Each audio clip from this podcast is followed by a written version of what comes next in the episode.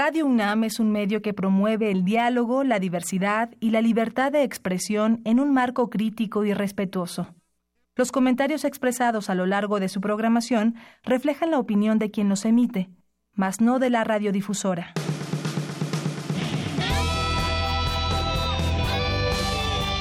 Prisma RU. Relatamos al mundo.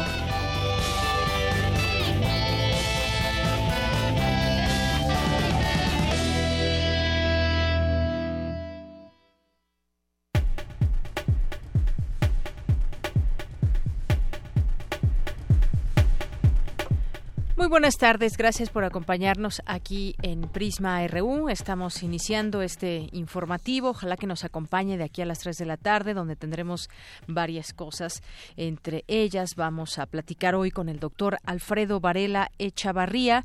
Él es director del Instituto de Neurobiología de la UNAM, Campus Juriquilla, y nos va a hablar de este instituto, lo que realiza este instituto y también de su vigésimo quinto aniversario. Y nos va a platicar en este espacio sobre este festejo también, esta conmemoración.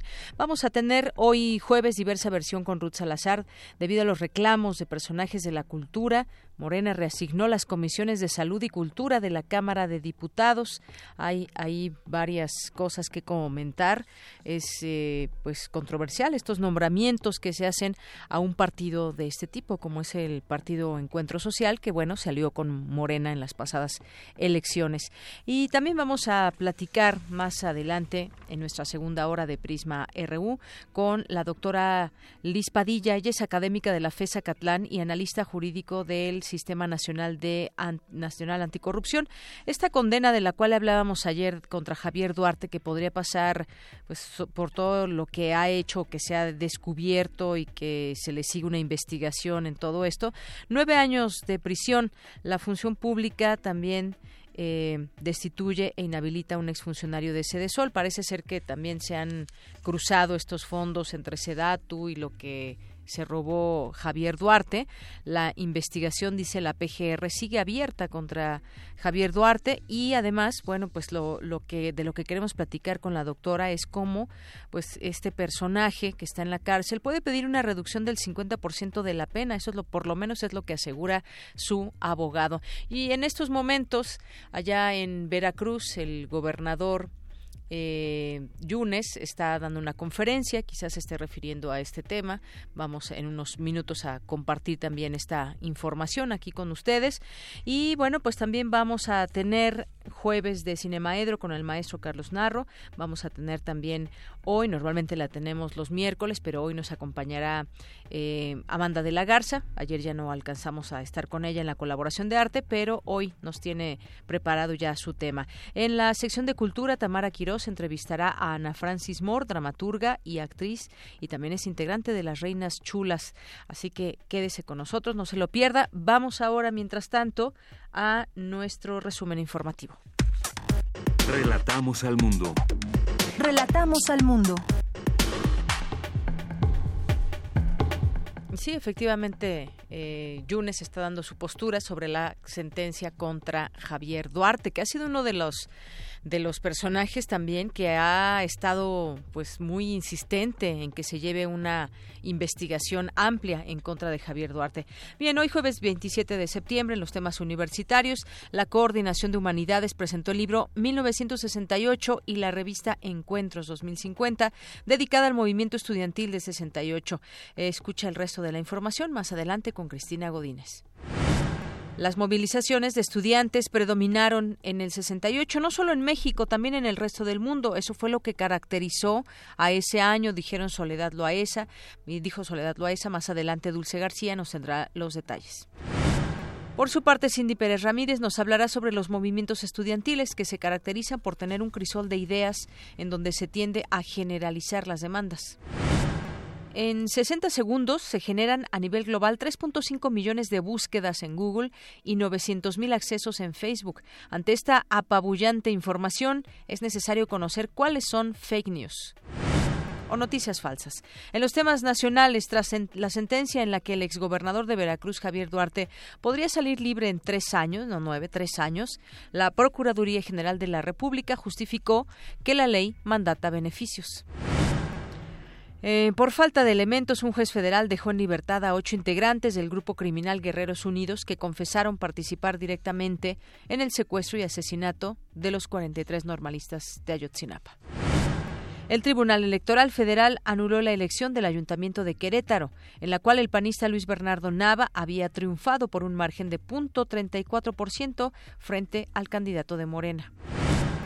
La bancada de Morena en la Cámara de Diputados concluyó esta madrugada la asignación de las 22 presidencias de las comisiones ordinarias. Y en el Senado, Morena propondrá una reforma constitucional para recortar en un 50%, 50 el financiamiento millonario que se otorga a los partidos políticos.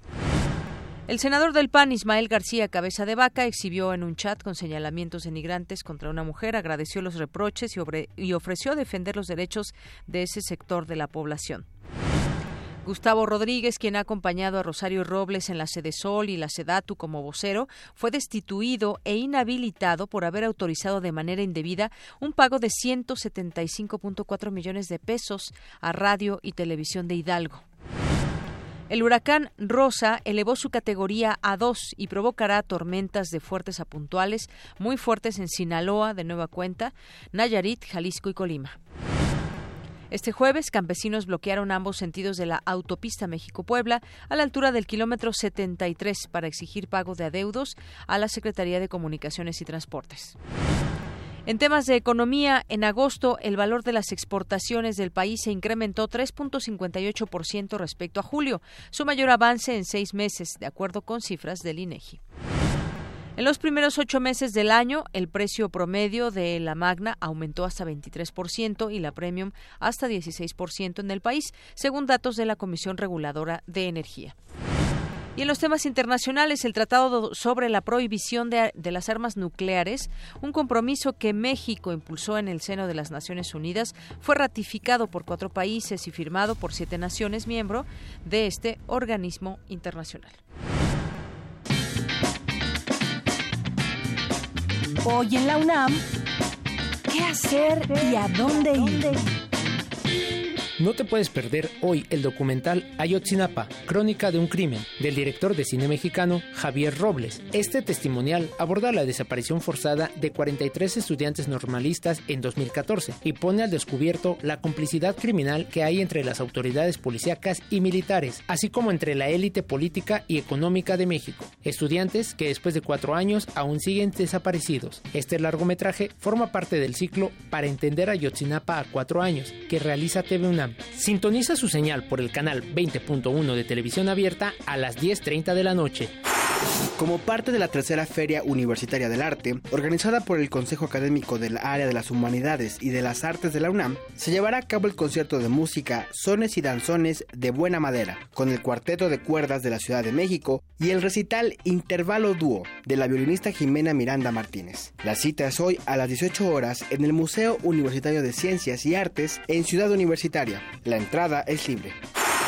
Basada en hechos reales sucedidos en México en septiembre de 1968, el largometraje Canoa narra la historia de cinco jóvenes empleados de la Universidad Autónoma de Puebla que intentan escalar el volcán La Malinche. Debido al mal tiempo, no tienen éxito y deben de refugiarse en un pueblo cercano llamado San Miguel Canoa. Debido a la paranoia religiosa vivida en el pueblo, en gran medida incitada por el párroco local, el pueblo los confunde con radicales comunistas y los persigue hasta lincharlos. La función es hoy a las 16 horas en la sala Julio Bracho del Centro Cultural Universitario. La entrada general es de 40 pesos.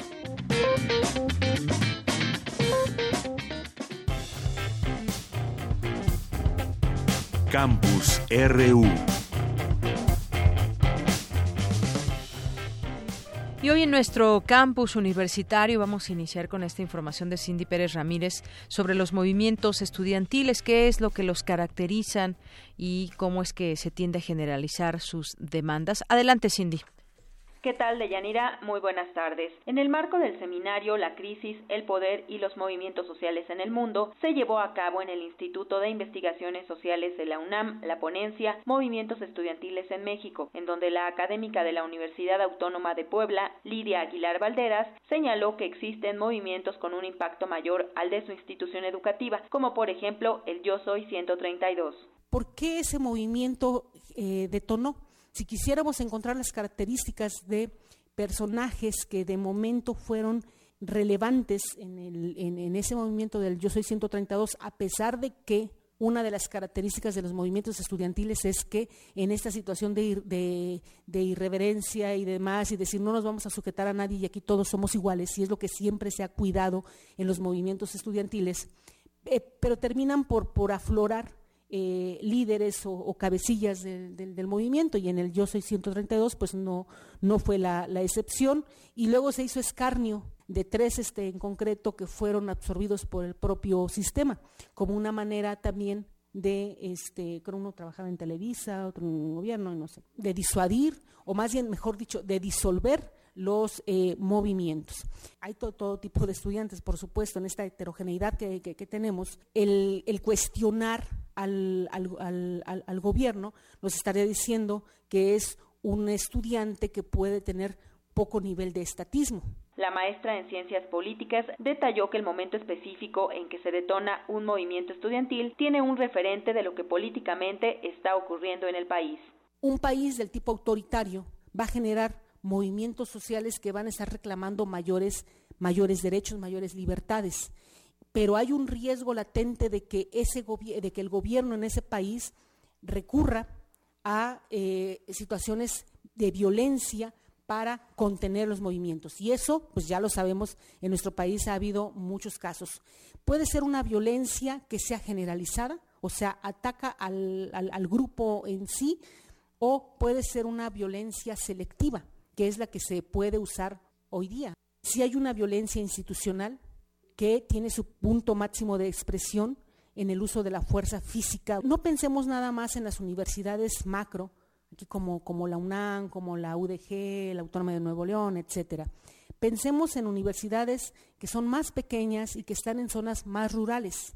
¿Qué podemos encontrar allí? Pues las, las condiciones idóneas para que esta situación de subalternidad impere en toda la expresión de la palabra. Pensemos en las instituciones de, este, educación para, maestros, las formadoras de maestros, las normales. En el interior de esa institución hay una serie de, tareas y de estructuras que impiden que los estudiantes puedan hacer más de lo que ellos quisieran. Esta es la información que tenemos. Muy buenas tardes. Gracias, Cindy. Muy buenas tardes. Bueno, ahí están los movimientos estudiantiles también que tienden a generalizar demandas. Y sigamos hablando de movilizaciones estudiantiles que predominaron en 1968, no solo en México, también en el resto del mundo. Ese año se recuerda por eso y por muchas otras cosas. Vamos a esta información que tiene preparada mi compañera Dulce García. Ella estuvo ahí en. Eh, una conferencia con Soledad Loaesa, que es académica y escritora mexicana, y pues se sigue hablando de, de, de este año, de estos movimientos, por supuesto, de 1968 en México. Adelante, Dulce. Deyanira, muy buenas tardes a ti al auditorio de Prisma RU. En el marco del coloquio internacional M68 Ciudadanías en Movimiento, que se lleva a cabo en la UNAM, la doctora Soledad Loaesa, profesora investigadora del Centro de Estudios Internacionales en el Colmex, dijo que hace 50 años el mundo pareció sumergirse en una ola de acontecimientos terribles, pues fue en el 68 cuando asesinaron a Martin Luther King. También en ese año, los estudiantes franceses iniciaron un movimiento que cimbró la estabilidad del gobierno. También los estudiantes estudiantes alemanes radicalizaron su protesta iniciada dos años antes, los estudiantes británicos se movilizaron en contra de la guerra de Vietnam y en octubre ocurrió la matanza en Tlatelolco. Señaló que todos esos movimientos tuvieron en común la movilización de los estudiantes. El sentido por el que estuvieron movidas, el sentido profundo de esas movilizaciones fue una protesta antiautoritaria, fue una rebelión en contra de las jerarquías establecidas. En todos los casos tuvieron un impacto corto, perdón, un impacto eh, cultural muy importante en el corto y en el mediano plazo. Fueron protestas que se desarrollaron al margen de los partidos políticos establecidos y lo que me parece importante fue ese impacto cultural que se sintió en prácticamente todas partes en el corto y en el mediano plazo. Creo que lo mismo ocurrió en México. Dijo que el movimiento del 68 en México es una referencia obligada para entender el desmantelamiento de la hegemonía del Partido Revolucionario Institucional, aunque haya sido un movimiento de reforma mucho más lento que el que ocurriera en otros países. Pero sí fue un movimiento, sí tuvo un impacto importante y lo hago, lo subrayo porque el presidente Díaz Ordaz no fue consciente de la importancia o de la profundidad de ese impacto. Tanto así que el día de en uno de sus informes presidenciales dijo algo así como que el movimiento estudiantil es algo que va a olvidar todo mundo muy rápidamente, no va a dejar ninguna huella. Y como todos sabemos, se equivocó profundamente. Hasta aquí el reporte. Muy buenas tardes. Gracias, Dulce. Pues ahí la pregunta, ¿por qué de vino así en México? Y bueno, pues como bien lo apunta Soledad Loaesa, Díaz Ordaz no fue en ese momento consciente de ese impacto que tendría y cómo se recordaría, pues no solamente a él, sino quienes le acompañaban en el gobierno cercanos, entre ellos pues está también Luis Echeverría. Vamos ahora con mi compañera Cindy Pérez Ramírez, regresamos con ella. La Coordinación de Humanidades presentó el libro 1968 y la revista Encuentros 2050, dedicada al movimiento estudiantil de México. Mi compañera Cristina Godínez es quien tiene esta información. Adelante, Cristina. Deyanira, buenas tardes. En la Casa de las Humanidades presentaron el libro 1968. En el libro se aborda el tema del movimiento estudiantil a través del lenguaje fotográfico. Alberto Vital, coordinador de Humanidades, dijo que el reto fue hacer un libro de arte combinado con una especie de guía literaria por la ciudad. Uno de los grandes retos era intentar hacer un libro con fotografías con una calidad intrínseca, desde luego, eh, que la edición ayudara a que se aproximara a la noción de un libro de arte, pero al mismo tiempo se combinara con un tipo de género editorial eh, y verbal eh, muy distinto que es la guía por la ciudad. Y de la revista Encuentros 2050, Malena Mijares, coordinadora de divulgación y publicaciones, dijo lo siguiente. Quizá representa mejor que en otros casos el eh, verdadero móvil de la revista en cuanto al encuentro temporal de eh, distintas épocas. En eh, la revista se construye, para quienes no la conozcan, en triadas, buscamos siempre temas que puedan confluir para generar puentes, puentes de interdisciplina, de multidisciplina, en donde se revisen aspectos eh, desde ópticas diferentes, ¿no? La investigadora Eugenia Alier Montaño comentó que no es un número dedicado al pasado. El 68 es como el eje y el pretexto y aunque parezca increíble, después de 50 años y pese a lo que estamos viendo que se ha escrito, aún quedan muchas cosas por decir sobre el 68.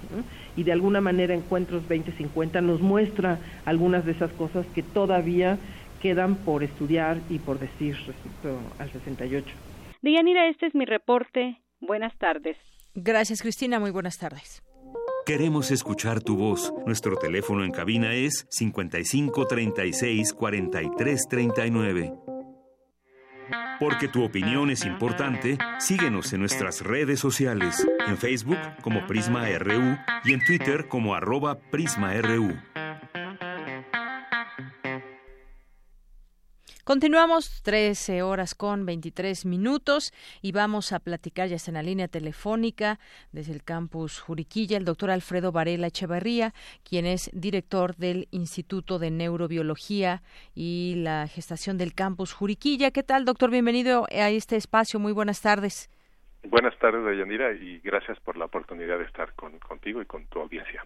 Gracias a usted también. En este mes de septiembre se conmemora el vigésimo quinto aniversario del instituto. Me gustaría que nos platicara, pues antes de las actividades que puedan llevar a cabo, de qué se encarga este instituto y bueno, pues nos gusta estar pendientes de lo que sucede también en todos los campus universitarios. En este caso, el campus Juriquilla. Sí, pues así es, estamos de, estamos de celebración, estamos celebrando el 25 aniversario de nuestro instituto, que también eh, representa el origen del campus Juriquilla. En realidad fue la primera entidad que, que se creó en, como origen de este campus. Y en este instituto pues llevamos a cabo investigación eh, en diversos frentes en las neurociencias. Estudiamos la estructura eh, del sistema nervioso a nivel de células, a nivel de, de, macro también a nivel del cerebro completo, del sistema nervioso, estudiamos el cerebro en, su, en su desarrollo, en su forma, en su función, estudiamos cómo las funciones corporales se regulan por hormonas, por ejemplo, eh, cómo ocurre la comunicación entre neuronas, entre células, eh, a nivel de circuitos, a nivel de redes, y cómo todas estas funciones eh, están asociadas o subyacen las funciones complejas del sistema nervioso como la cognición, la conducta, la memoria, las emociones, etcétera. Entonces, ese es un es un enfoque muy amplio en el que se estudia uh, pues uh, se estudian las neurociencias desde los niveles moleculares hasta los niveles integrales del organismo completo. Así es, y bueno, temas que, que son en realidad muchas veces eh, complicados entenderlos, nosotros que los tratamos de ver desde fuera, ir también siguiendo todas estas actividades, proyectos, investigaciones que tienen ustedes allá en, Querétaro, en Juriquilla. Eh, este tema de las neurociencias, estudiar el cerebro, eh, cómo se comunican o qué hay entre las neuronas, las células y las emociones, por ejemplo. Eh, me gustaría que nos platicara quizás, no sé, algunos de los proyectos que, estén desarrollando en este momento y también pues pasar a las actividades que tendrán con motivo de este 25 aniversario Sí, pues en, algunos de los proyectos se estudia, por ejemplo, eh, el, cuál es la estructura eh, celular del sistema nervioso. Es decir, cuál es la, la, cuál, qué características tienen las neuronas, cómo cómo eh, eh, estas características morfológicas de las neuronas, de los de las proyecciones de sus axones que permiten la comunicación, comunicación entre neuronas y entre diferentes regiones del cerebro y el, el resto del cuerpo, el control molecular de su desarrollo, cuáles son los genes, las redes génicas que controlan su desarrollo y también en el contexto del desarrollo, cómo es que algunas funciones complejas se desarrollan en periodos postnatales. ¿no? en, condiciones normales y en condiciones eh, cuando ha habido alguna afección por condiciones de daño cerebral eh, eh, perinatal. En otros proyectos se estudian pues circuitos neuronales complejos asociados a tareas particulares, a, tareas de, de, en, en, los que se tiene que llevar a cabo una, una, la ejecución de alguna tarea y cómo las tareas comunes que conocemos como la percepción del tiempo, la medición del tiempo, el reconocimiento de, de, formas con las manos, por ejemplo, cómo ocurre la regulación eh, eh, neural de ese proceso. Eh, y, bueno, pues esos son solamente algunos algunos ejemplos de, los enfoques tan amplios que se tienen en, en nuestro instituto. Claro, enfoques muy amplios, doctor, porque a final de cuentas, pues el cerebro, ¿qué tanto regula de nosotros? Pues yo diría que todo, nuestro cuerpo, nuestros movimientos, todo, si algo falla o si algo eh, no funciona bien, pues nos debemos remitir también a lo que puede suceder en nuestro cerebro.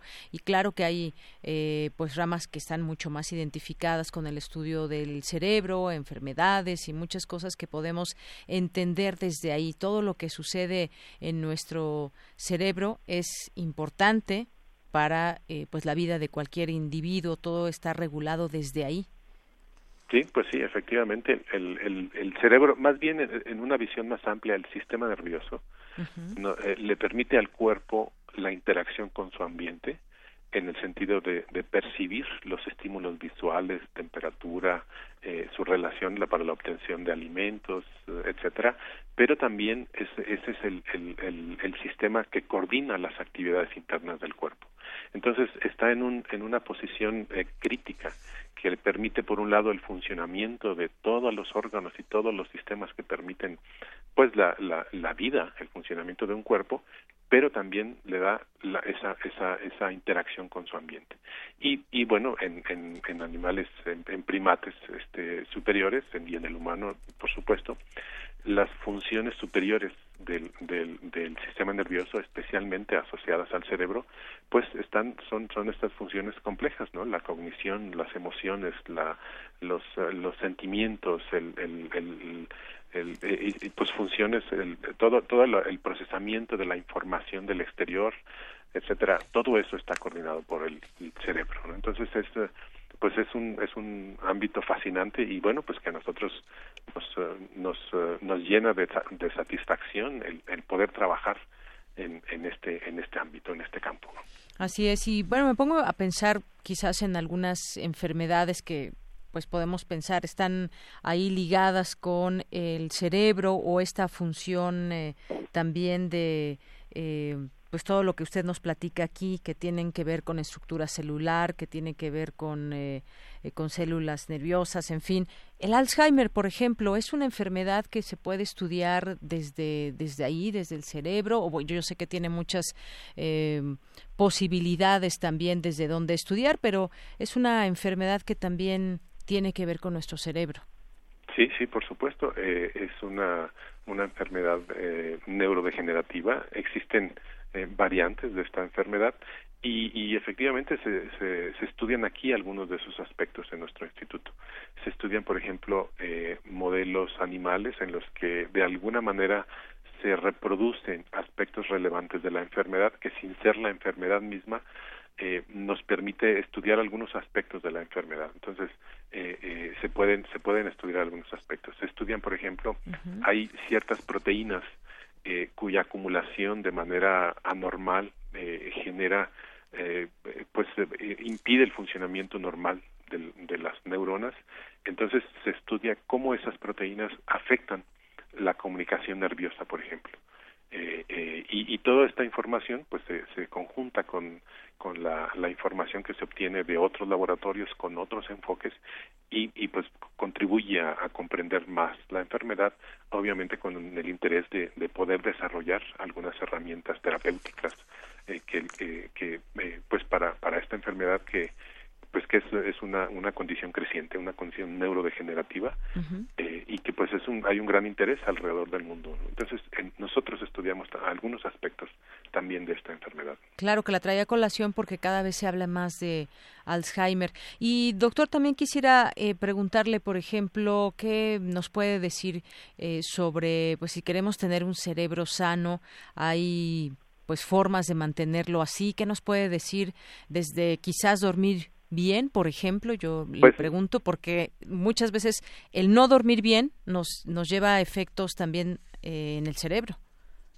Sí, sí, eh, el, un, algo que se que se ha que se ha pues eh, descubierto recientemente uh -huh. es que que la actividad eh, la actividad de, de, del cerebro en el sentido de de, de el estímulo de la, que, que, que, el cerebro esté estimulado en cuanto a actividades que involucren aprendizaje, uh -huh. eh, conocer, aprender eh, idiomas, aprender otras cosas, tiene efectos, por supuesto, positivos en su funcionamiento. Uh -huh. Hay muchas cosas que aún no entendemos, ¿no? De, de por ejemplo, de, de, de las en, en, relación a, a las enfermedades neurodegenerativas, pero de manera general eh, eh, yo creo que aquellas cosas que, que ya nuestros abuelos recomendaban en el sentido de, de pues tener una buena alimentación, hábitos saludables, hábitos sanos, eh, eh, reducir el consumo de pues de, sustancias que generen eh, compuestos eh, oxidantes, compuestos que, que, puedan tener efectos nocivos, pues son son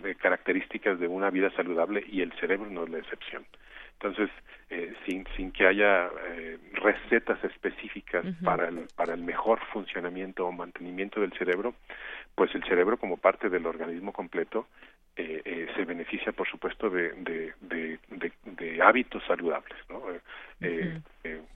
alimentación en condiciones moderadas, este ejercicio, hacer ejercicio, eh, mantener pues pues buenos hábitos, ¿no? Entonces sí. por eso decía que que nos remite a muchas cosas que nuestros abuelos ya sabían, pero que ahora se está encontrando eh, pues el sustento científico para el beneficio de, de muchos de esos hábitos.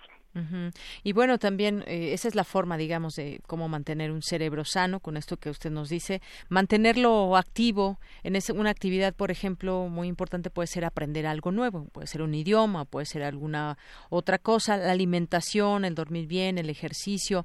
Por ejemplo, lo que puede afectar a nuestro cerebro, digamos que estamos en condiciones normales, un cerebro sano, ¿qué puede empezarlo a afectar? Me imagino, eh, pongo por el caso, por ejemplo, de las drogas, el consumir cierto tipo de drogas. No sé, por ejemplo, vamos a poner la más común y que ahora pues se habla incluso de la despenalización, que ese ya será otro tema, pero el consumo, por ejemplo, de marihuana o de algún otro tipo de enervantes, ¿cómo va afectando, afecta al cerebro?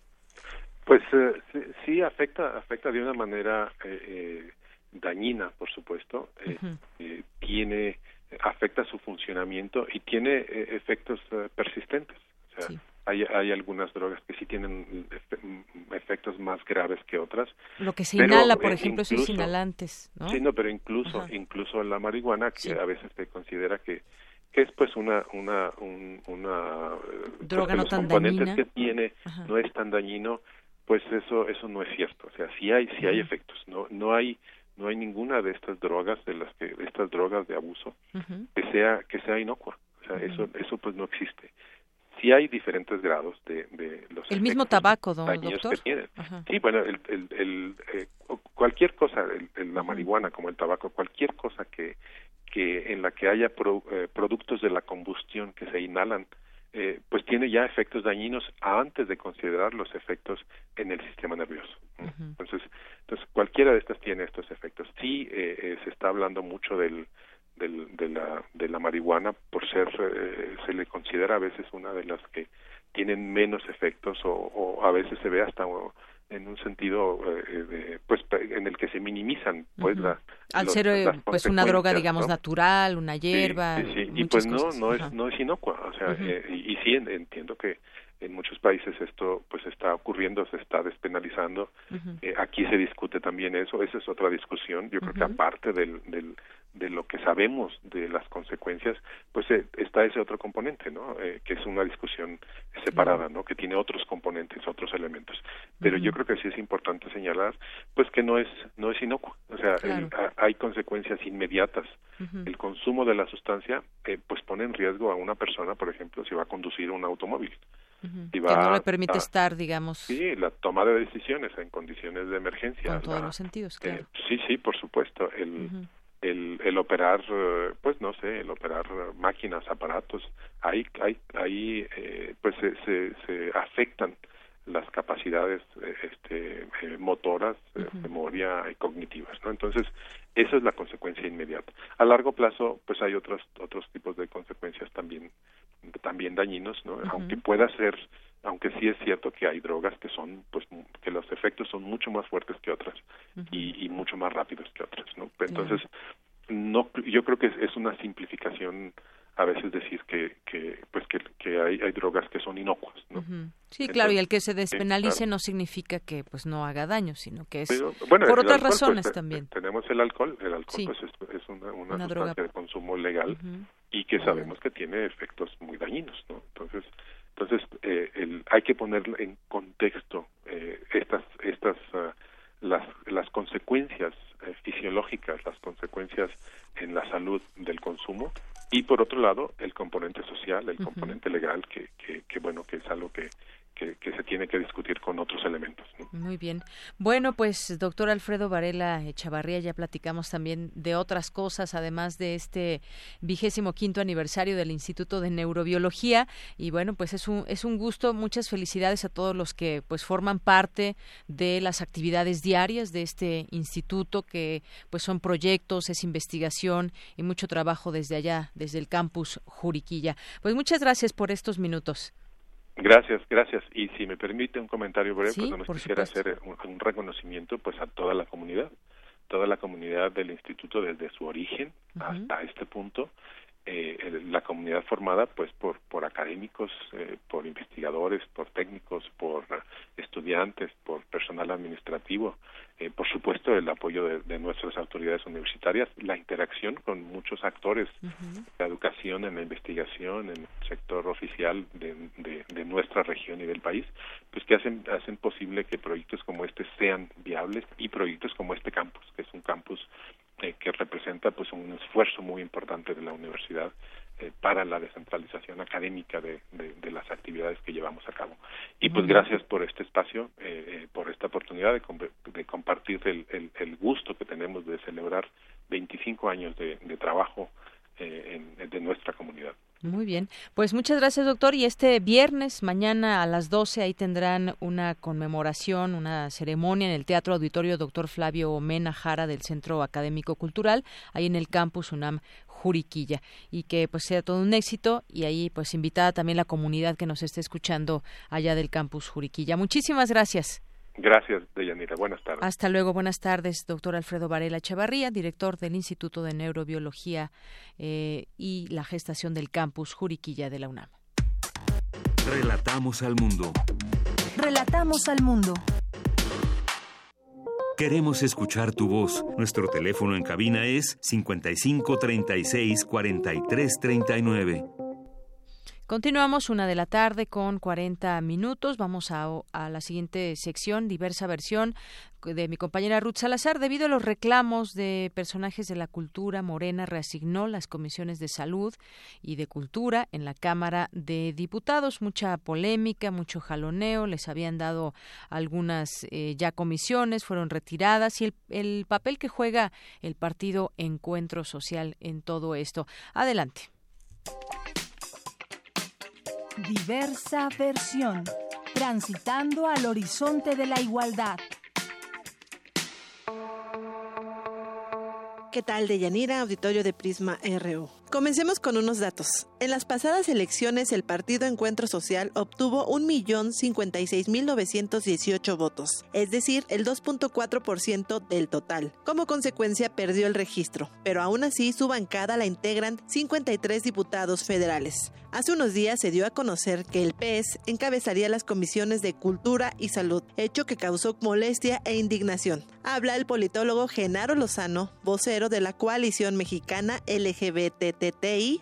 A muchos activistas defensores de derechos humanos y de derechos sexuales y derechos reproductivos nos preocupa profundamente que el Partido Encuentro Social presida la Comisión de Salud en la Cámara de Diputados por múltiples razones, entre ellas por el hecho de que esta comisión pues va a tener que dictaminar iniciativas tan importantes como la regulación del mercado de las drogas en México, el tema también por supuesto del derecho a decidir el aborto, un tema pendiente, educación sexual y educación reproductiva para menores eh, de edad, temas como eh, gestación subrogada, otro, otro de los asuntos pendientes desde la legislatura pasada, por múltiples razones, por el hecho de que el Partido Encuentro Social ni siquiera obtuvo el respaldo eh, del electorado en la pasada elección, está, perdió ya el registro, no tiene realmente ninguna representatividad, y por el hecho de que este partido ha dicho en fechas recientes frases inaceptables como la de que la eh, orientación sexual y la identidad de género son modas.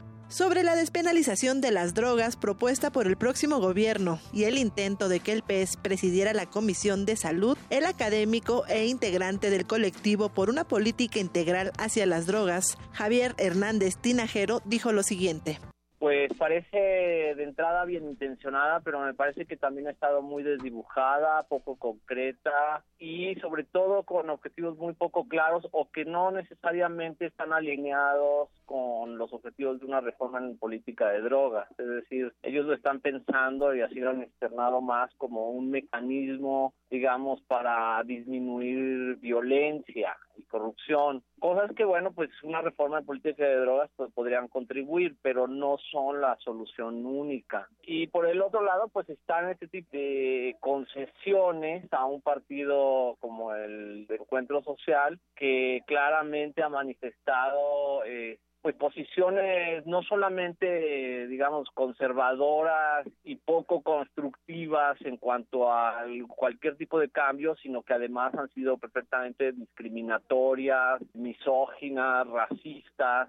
Ayer en la Cámara de Diputados, con gritos y consignas hacia la bancada de Morena, activistas y legisladores protestaron contra esta asignación. Tras una larga jornada de negociaciones internas, se definió con voto libre y secreto una reasignación, una medida a la que Regina Tamés, directora del Grupo de Información en Reproducción elegida GIRE, reacciona de la siguiente manera. Por el hecho de que es un partido que está fundado en una ideología cristiana evangélica y no es un partido que haya tenido un destacado papel en la especialización de la salud, en el progreso científico. Esta comisión requiere de especialistas en esta temática tan puntual y durante años ha estado a cargo del PAN, que es un partido también tradicionalmente conservador y es el PES es todavía mucho más conservador. Creo que el hecho que Morena lo haya reconsiderado y ahora esté presidiendo las comisiones de salud tanto en la Cámara Alta como en la Baja, da cuenta de que, bueno, uno escucha a la ciudadanía porque hubo reclamos muy fuertes y la segunda es que sí es un tema prioritario. Sin salud no va a haber progreso en términos de reducción de la pobreza, la desigualdad y la impunidad, que son lo que ha llevado a Morena al poder y lo que a tantas personas nos preocupa para que podamos vivir con personas que tengan acceso a servicios de salud de calidad y no tengan que tener padecimientos o fallecer a causa de un mal sistema de salud. Lozano dijo que la presión de la sociedad fue fundamental para este vuelco.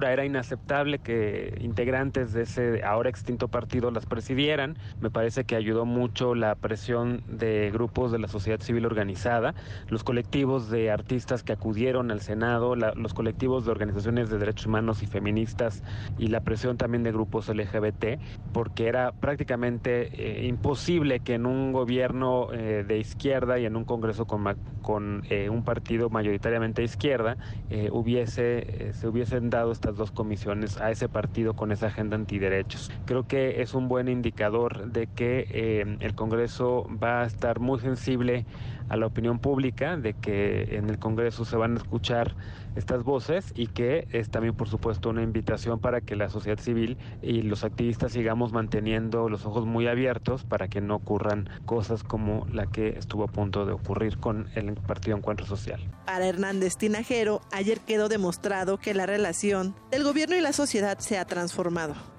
Este, yo creo que el nuevo gobierno eh, tiene mucho que aprender aún. Tiene una circunstancia distinta y una relación distinta con la sociedad que me parece que está más activa, más este, atenta y más dispuesta también a señalar eh, los errores que el nuevo gobierno pueda cometer. Y, en ese sentido, tampoco me parece que hay que felicitar, digamos, a las fuerzas parlamentarias del, de la Cámara. Este, estaban cometiendo un error gravísimo, me parece, con un partido político que es abiertamente confesional, sesgado, digamos, hacia la religiosidad. Y las comisiones que le habían dado, pues eran comisiones muy importantes, muchos temas en los que justamente se necesita del Estado laico. Por un lado no tuvieron de otra más que realmente eh, examinar el asunto y por el otro pues también tienen el control absoluto de la Cámara y pudieron este, revertir esa mala decisión. Deyanira Auditorio. Finalmente se dio a conocer que la Comisión de Cultura estará encabezada por el actor Sergio Mayer y la de Salud por Miroslava Sánchez. Dudas, comentarios y sugerencias en las redes sociales de Prisma RU. Buenas tardes. Porque tu opinión es importante, síguenos en nuestras redes sociales, en Facebook como Prisma RU y en Twitter como arroba PrismaRU. Queremos escuchar tu voz. Nuestro teléfono en cabina es 55 36 43 39.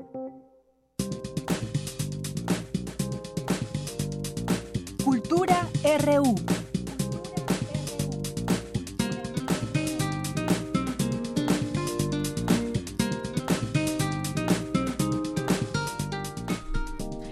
Bien, continuamos una de la tarde con 48 minutos y entramos a la sección de cultura.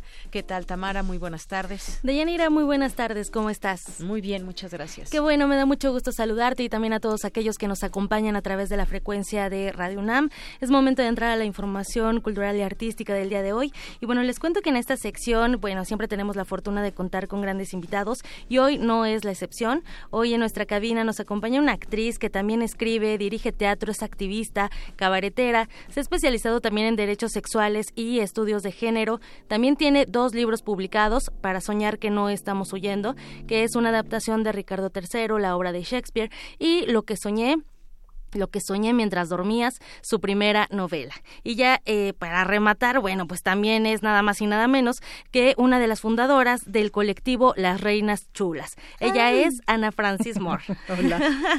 Ana Francis, bienvenida a este espacio. Muchas ¿Cómo gracias estás? aquí con una bolita que me sube y me baja. Sí, caray, este, justo estábamos hablando de, de, todo esto que está sucediendo. Bueno, eh, afuera de esta cabina, de estos micrófonos, estábamos hablando de lo que está sucediendo en cuanto a cultura en la Ciudad de México, en el país. En el país, pues muy interesante lo que está pasando, muy interesante que hayamos podido como comunidad cultural presionar para que le quitaran estas comisiones al PES, que era así, era así de por amor a Cristo no lo hagan, ¿no? Eh, y entonces finalmente lo logramos y eso es muy bueno, estamos muy contentos por eso. Ahora, bueno, pues habrá que trabajar con Sergio Mayer, no, no necesariamente son las noticias más dulces, eh, pero bueno, habrá que darle el beneficio de la duda. Esa es como un poco mi postura. Todavía faltan algunos Todavía faltan algunos días, en fin, vamos a ver. Y no lo conocemos mucho. Él se ha acercado a las comunidades artísticas y culturales desde las campañas y así, ha tenido un cierto interés, ¿no? Eso por eso digo el beneficio de la duda, ¿no? Claro, su carrera no le ayuda, pero pues vamos a ver, ¿no? ¿Cómo borrar ese pasado, caray? ¿Cómo borrar el pasado? Pero bueno, pues seguiremos pendientes de todo lo que sucede. Y mientras tanto, Ana Francis, bueno, pues estamos también a, cinco días de que se cumpla el medio siglo del movimiento estudiantil de 1968. Todo este año se han llevado diversas actividades, tanto en la UNAM como en otras universidades, otras instituciones. Y bueno, las Reinas Chulas se unieron a, este, a esta conmemoración del M68 y desde agosto presentan a Chuchita, sí la bolsearon, sí la llevaron al baile y sí le hicieron de chivo los tamales. A ver, platícanos la historia de estas cuatro mujeres. Pues volvemos con Cabaret a la UNAM, lo cual nos hace muy felices. Ahora el Teatro Juan Ruiz de Alarcón, que pues es todo un sueño ese teatro, con este espectáculo que es un típico espectáculo de cabaret. Le metimos el asunto de mezclado con biodrama y mezclado con documental, es decir, tiene cosas personales nuestras y tiene, por supuesto, un trabajo documental importante que era necesario hacer para el asunto de la conmemoración del 68 y lo lo más importante que nos pareció a nosotras fue la visión de género. Esta es la historia de cuatro telefonistas em, que van pasando por estas cinco décadas o estas cincuenta décadas, como diría Peña Nieto, eh, con sus vivencias, con su visión de mundo, etcétera, y nos importaba mucho mirar el país, mirar el 68 y mirar estos 50 años desde lo privado, lo íntimo y lo político que resulta lo privado y lo íntimo de cuatro mujeres cualquiera pues, ¿no? Por llamarles de alguna manera,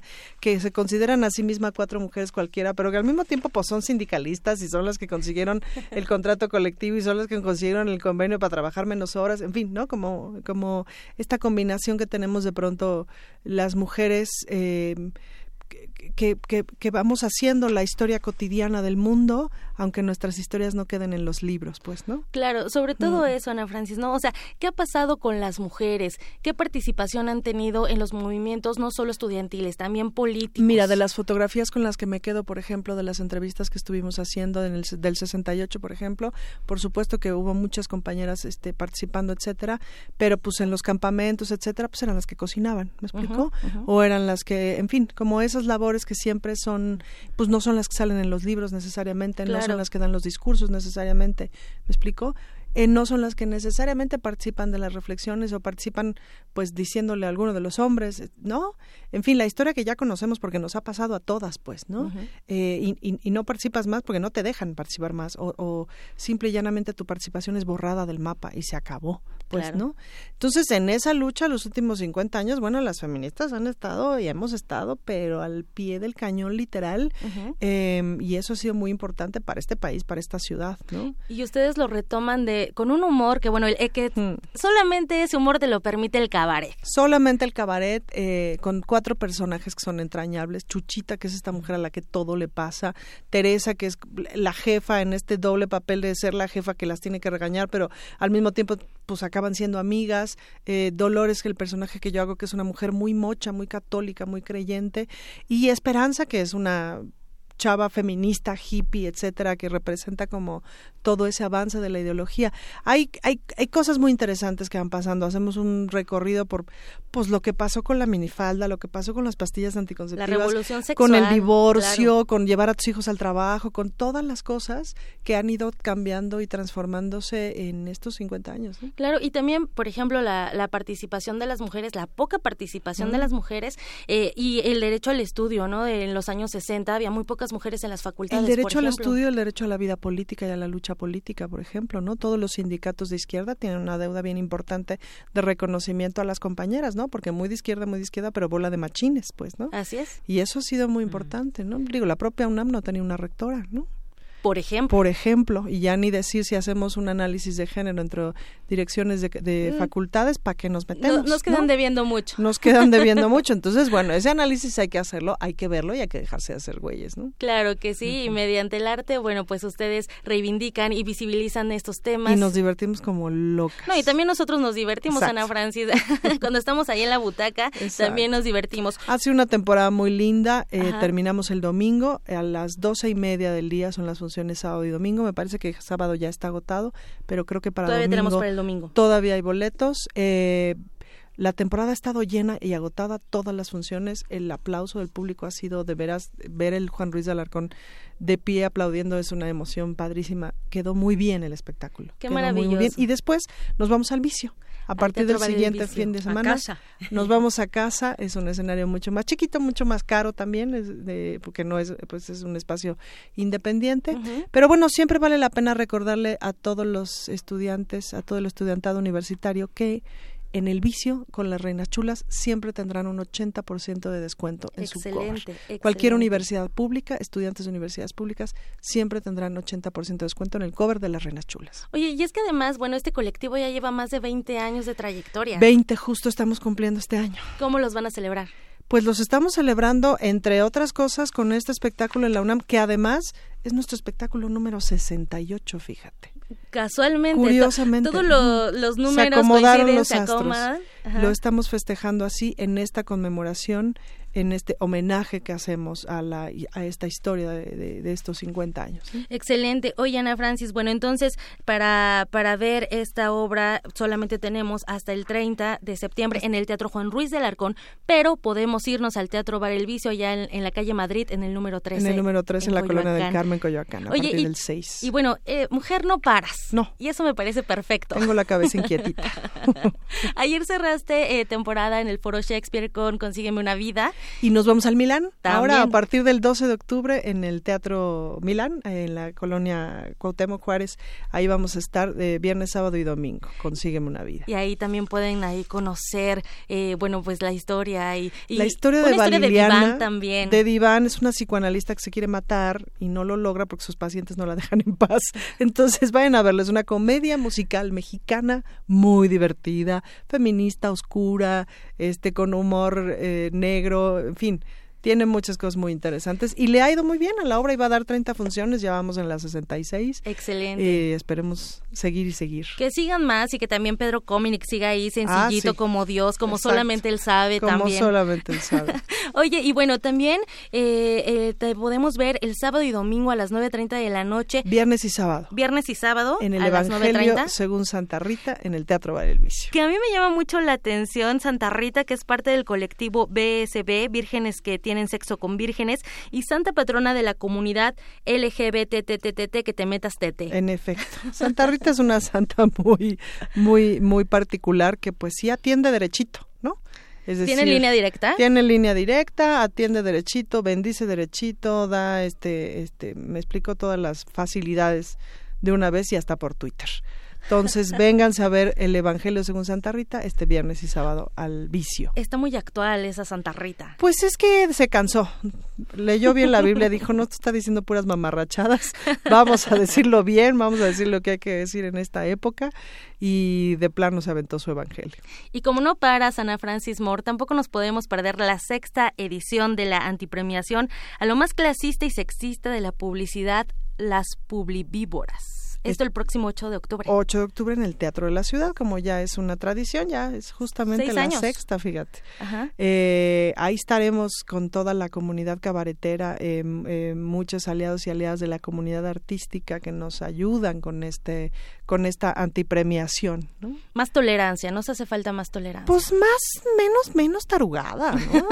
menos tarugada. Ya las personas no somos eso que dicen ni los comerciales ni las telenovelas que nomás ayudan a reforzar Totalmente estereotipos muy malos, ¿no? Así es, Ana Francis. Bueno, pues eh, no, son muchísimas las obras en las que están, estás participando. Nos da mucho gusto que se abran estos espacios. Qué gusto que la UNAM regresó y bueno, más bien que el cabaret regresó a la UNAM. Que haya más cabaret en la UNAM porque de verdad es muy divertido. A mí me encanta, aparte les, les permite eh, improvisar, hablar de política y lo importante también de estas obras es que se van actualizando conforme va eh, girando el mundo. la vida, claro. Ah, y eso también está muy interesante. Oye, también, eh, bueno, pues no nos podemos perder, bueno, más bien no podemos dejar de recomendar también tu libro, tu, tu, último libro. Mi primera novela, que se llama Lo que soñé mientras dormías, editada por Planeta, la encuentran en electrónico y en físico en las librerías principales. Y para que vean esta historia de amistad. Es una gran historia de amistad.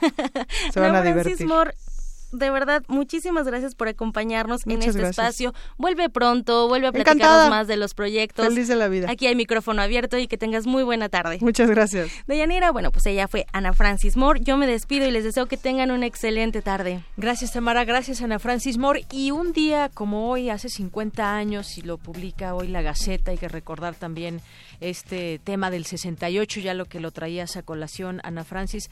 Un día como hoy, Luis Echeverría, secretario de Gobernación, anunciaba que la orden para que el ejército saliera de Ciudad Universitaria había sido dada y agregó las tropas se retirarán en el momento en que se presente el personal autorizado para recibir la universidad. ¿Quién iba a pensar que días después este intento negociador iba a fracasar? En el 2 de octubre. Mm.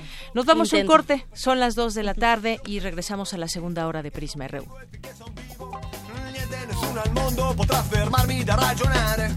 Niente nessuno al mondo potrà fermare, fermare, fermare, fermare questo ma che va, questo ma che viene che va, questo ma che va, questo ma che viene che va. Io penso positivo ma non vuol dire che non ci vedo.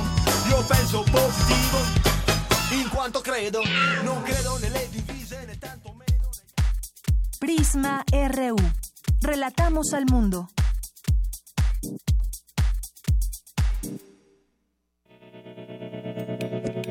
Universidad Nacional Autónoma de México. La Universidad de la Nación.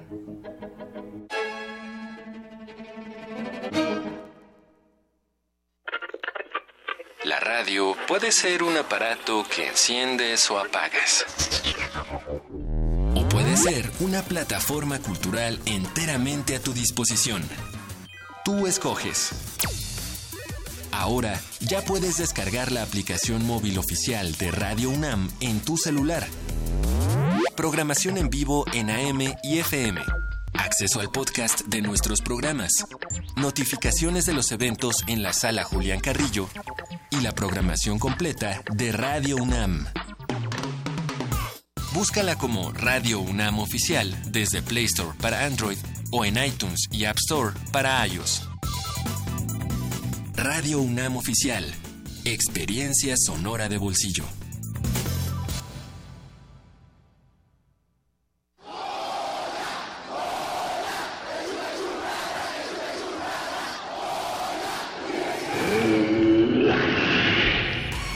¿Te identificaste?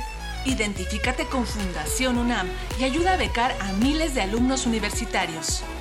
Súmate 5340-0904 o en www.funam.mx. Contigo hacemos posible lo imposible. Yo soy Carla y no me dejaron ser candidata de mi partido porque pensaron que era mejor tener un candidato hombre. Soy Jimena, fui candidata a alcaldesa y no estoy conforme con el resultado de la elección. Yo soy Alfonso, presenté mi proyecto para la consulta de presupuesto participativo. Creo que cumplió con los requisitos y no fue considerado. En todos estos casos, el Tribunal Electoral de la Ciudad de México analiza, indica quién tiene la razón y protege sus derechos. Tribunal Electoral de la Ciudad de México. De principio a fin, justicia en tu elección. La violencia pegaba tan fuerte que ahuyentó a los soñadores. Corrieron hasta encontrarse y de ese choque de mundos nació un movimiento elíptico que pone a bailar a cualquiera. Conoce a Solsticio, funk afrolatino con alma, un canto que pide paz. Mi tema es las galaxias, crucificación universal. Mi objetivo, mi ciudad divina, seguridad máxima y terrible. Viernes 28 de septiembre a las 21 horas en la sala Julián Carrillo. Entrada libre. Se parte de Intersecciones. Radio UNAM, experiencia sonora.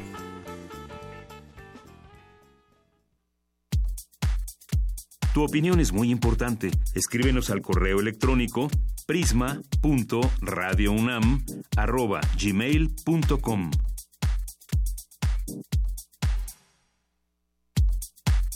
Prisma RU. Relatamos al mundo.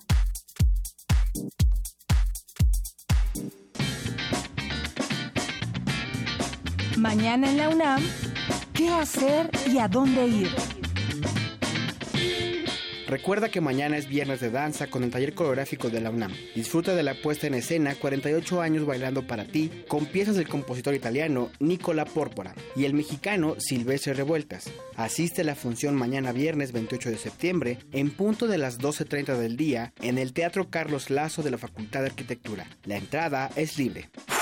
Como parte de la muestra internacional de cine restaurado y rescatado Arcadia 2018, se proyectará la cinta Memorias del Subdesarrollo, dirigida por el cineasta cubano Tomás Gutiérrez, quien ha escrito más de 40 cortos y largometrajes, además de diversos documentales conocidos por su influencia en la Cuba postrevolucionaria. Este largometraje de 1968 está basado en la novela de Edmundo Desnoes, historia introspectiva e irónica que muestra cómo las contradicciones del burgués se reflejan en las de una sociedad donde la clase alta ha llevado la voz cantante. La función es mañana 28 de septiembre a las 12 horas en la sala Julio Bracho del Centro Cultural Universitario.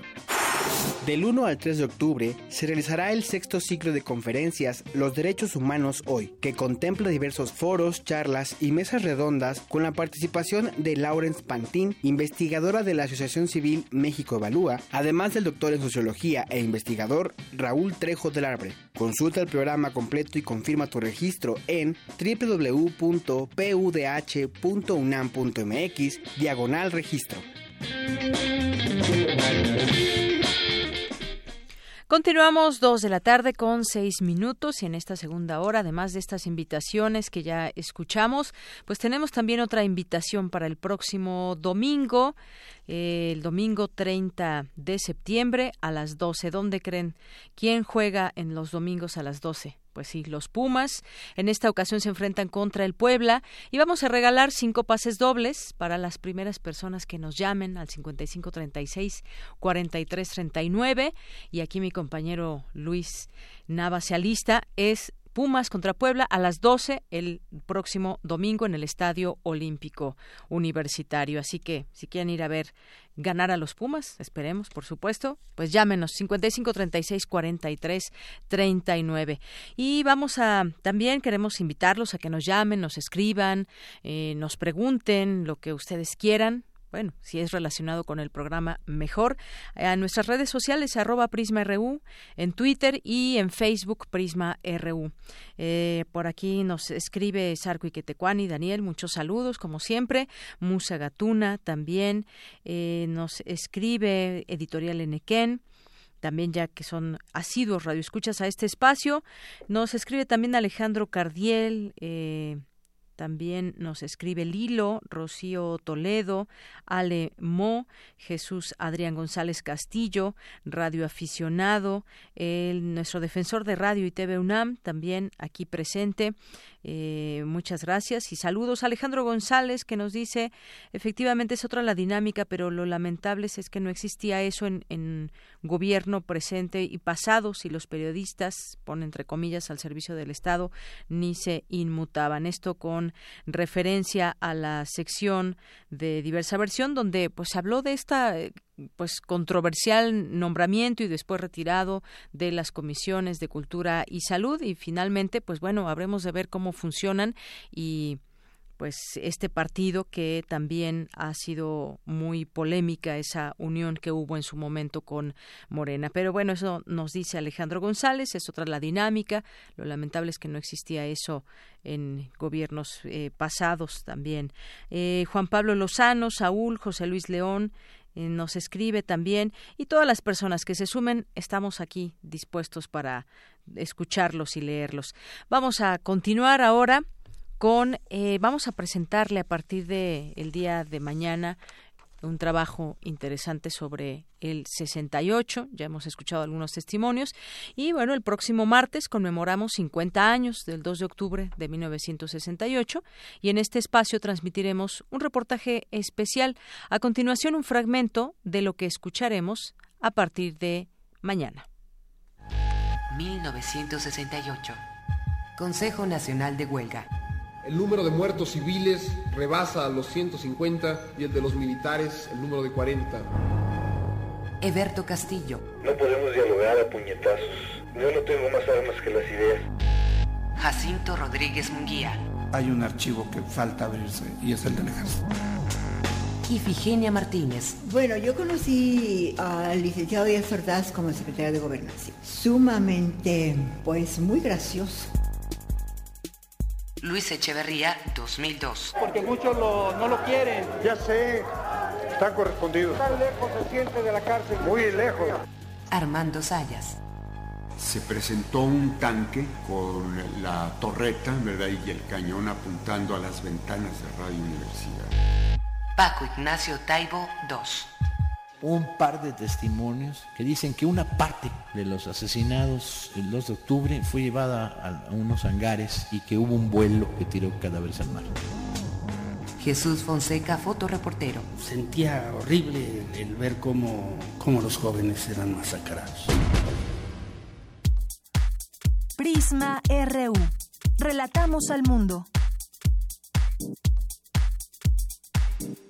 Sí, hay un archivo que falta abrirse y es el del ejército. Bien, vamos a continuar eh, ahora aquí en Prisma RU. Vamos a platicar con la doctora Liz Padilla. Ella es académica de la FESA Catlán y analista jurídica del Sistema Nacional Anticorrupción. ¿Qué tal, doctora? Bienvenida a este espacio. Mi querida Deyanira, ¿cómo estás? Qué gusto saludarte y estar nuevamente con usted. Muy bien, doctora. Pues aquí con algunas eh, preguntas que nos quedan después de conocer eh, información sobre pues reducir la condena de Javier Duarte, eh, que está acusado, entre otras cosas, de lavado de dinero. Y de pronto nos queda esa sensación de conocer o de saber si esto pasa por asuntos políticos o es que también en los asuntos, en el, digamos, en el plano legal y las leyes lo permiten, de pronto uno se, eh, se pregunta también, ¿se valen los pactos o se hacen pactos? ¿O cuál es el camino de la justicia en un caso como este de Javier eh, Duarte? Porque ya el abogado dice que Duarte puede pedir una reducción del 50% de, de su pena. ¿Qué opinión le merece, doctora, todo esto? Sí, claro, mira, yo te voy a decir lo que piensa la mayoría del pueblo mexicano y yo creo que es una burla. Es una burla, es una decepción por parte de nuestras autoridades yo estoy definitivamente de acuerdo de que se tiene que cumplir la norma jurídica y lo que están haciendo los abogados de Duarte es eso, cumplir la norma jurídica. En el sentido de que en el sistema penal acusatorio adversarial, bueno, tenemos determinados elementos, procedimientos para una terminación anticipada de, de, todos los juicios, como es el procedimiento abreviado, que seguramente es el que los abogados de Duarte, bueno, se fueron a, se acogieron a él, ¿no? Sin embargo, bueno, desde la parte de la investigación estuvo mal. A Duarte se le debió haber investigado por delincuencia organizada, lavado de dinero y los delitos que resultaren, ¿no? Y en materia anticorrupción, bueno, pues hay muchísimos, como por ejemplo el desvío de recursos, ¿no? El enriquecimiento ilícito, etcétera. Sin embargo, bueno, pues sí fue, claro, sí, sí fue un acuerdo, pero fue un acuerdo de no llevar a cabo correctamente el procedimiento, fue un acuerdo de no llevar a cabo correctamente la investigación, para efecto de que este fuera el resultado. Es decir, como no hay ningún tipo de prueba, no hay datos de prueba, el, fiscal no tuvo, ¿verdad?, lícitamente ninguna prueba que pudiera incriminar desde una perspectiva de derecho penal de excepción, como en México lo conocemos delincuencia organizada, en Europa lo conocen como derecho penal del enemigo, bueno, pues a Duarte se le procesó y, y obviamente se le juzgó con un derecho penal garantista que al final del día esos cuatro mil millones de dólares, ¿verdad? Que muchos de los veracruzanos, incluso servidores públicos, indican que se llevó en su totalidad junto con toda la gente que estuvo inmiscuida con él, bueno, pues quedan en la impunidad. Y ahora pues hay una sentencia, ¿verdad? Un juzgamiento, eh, resultado de eh, un procedimiento abreviado en donde a Duarte se le puede reducir no la mitad de la pena. Dice el artículo 202, segundo párrafo del Código Nacional de Procedimientos Penales, que se le reduce un tercio de la pena. Entonces, bueno, pues quedé nueve años y con una multa ridícula de 58 mil pesos. Lo que yo he dicho en algunas conferencias, que en este país, dada la, la incapacidad o los acuerdos con base en materia de corrupción que se llevan antes de los procedimientos legales, se convierte en un verdadero negocio. Y bueno, pues eso, yo creo que aquí los más afectados pues somos la sociedad, ¿no? La sociedad, nuestros niños, nuestra educación, nuestra cultura y, y nuestro crecimiento económico. Claro, y además dice, dice el propio eh, pues la propia PGR que no está de acuerdo con o no está satisfecha con esa condena de nueve años de prisión contra el exgobernador de Veracruz. Y bueno esta investigación que dice sigue abierta luego de lo que dio a conocer ayer este este juez. Y pero bueno, dice que no está satisfecha, sin embargo, también omitió mencionar que el Ministerio Público encargado del caso renunció al derecho de impugnarla y a su vez dicen que pues son los beneficios que otorga la ley en el sistema penal acusatorio. Sí, nos quedan nos quedan muchas muchas dudas y muchos comentarios como el que usted decía, pues sí es una burla a los mexicanos. E incluso por ahí leí otra nota también que podrían no ser nueve sino tres años. Y, y estos 58 mil pesos que con respecto a lo que está comprobado que malversó y, todo este tema de las empresas fantasma, pues es un dineral, 58 mil pesos. Yo sé que para mucha gente puede ser mucho, pero para lo que la cantidad de dinero que se robó, así lo, tenemos que decir, pues es un pelo al gato. No, por supuesto. Yo creo que la, la, la, la, PGR debería de abstenerse de esos comentarios sumamente ridículos. Yo te voy a decir algo. La PGR tiene los aditamentos necesarios para efecto de investigar y de perseguir. No lo hicieron porque no quisieron. Esa es una realidad. O sea, ya basta de que se estén burlando de nosotros, ¿no? Ahora, en ese sentido, pues digo, desde la norma que tenemos, la norma nacional, la que encontramos en el Sistema Nacional Anticorrupción, la que encontramos en el Código Penal Federal, en la Ley Federal contra la Delincuencia Organizada, tranquilamente debería estar Duarte junto con todas las personas que participaron con él, sean familiares o no, en una prisión de máxima seguridad. O sea, yo creo que México se está convirtiendo en un ejemplo con esta sentencia y digo a nivel internacional es muy malo porque eso se traduce en que ya no van a querer invertir con nosotros, ¿verdad? Ya no, el Fondo Monetario Internacional ya no va a dar préstamos, las inversiones extranjeras directas ya no van a caer al país, porque bueno, es un país de impunidad.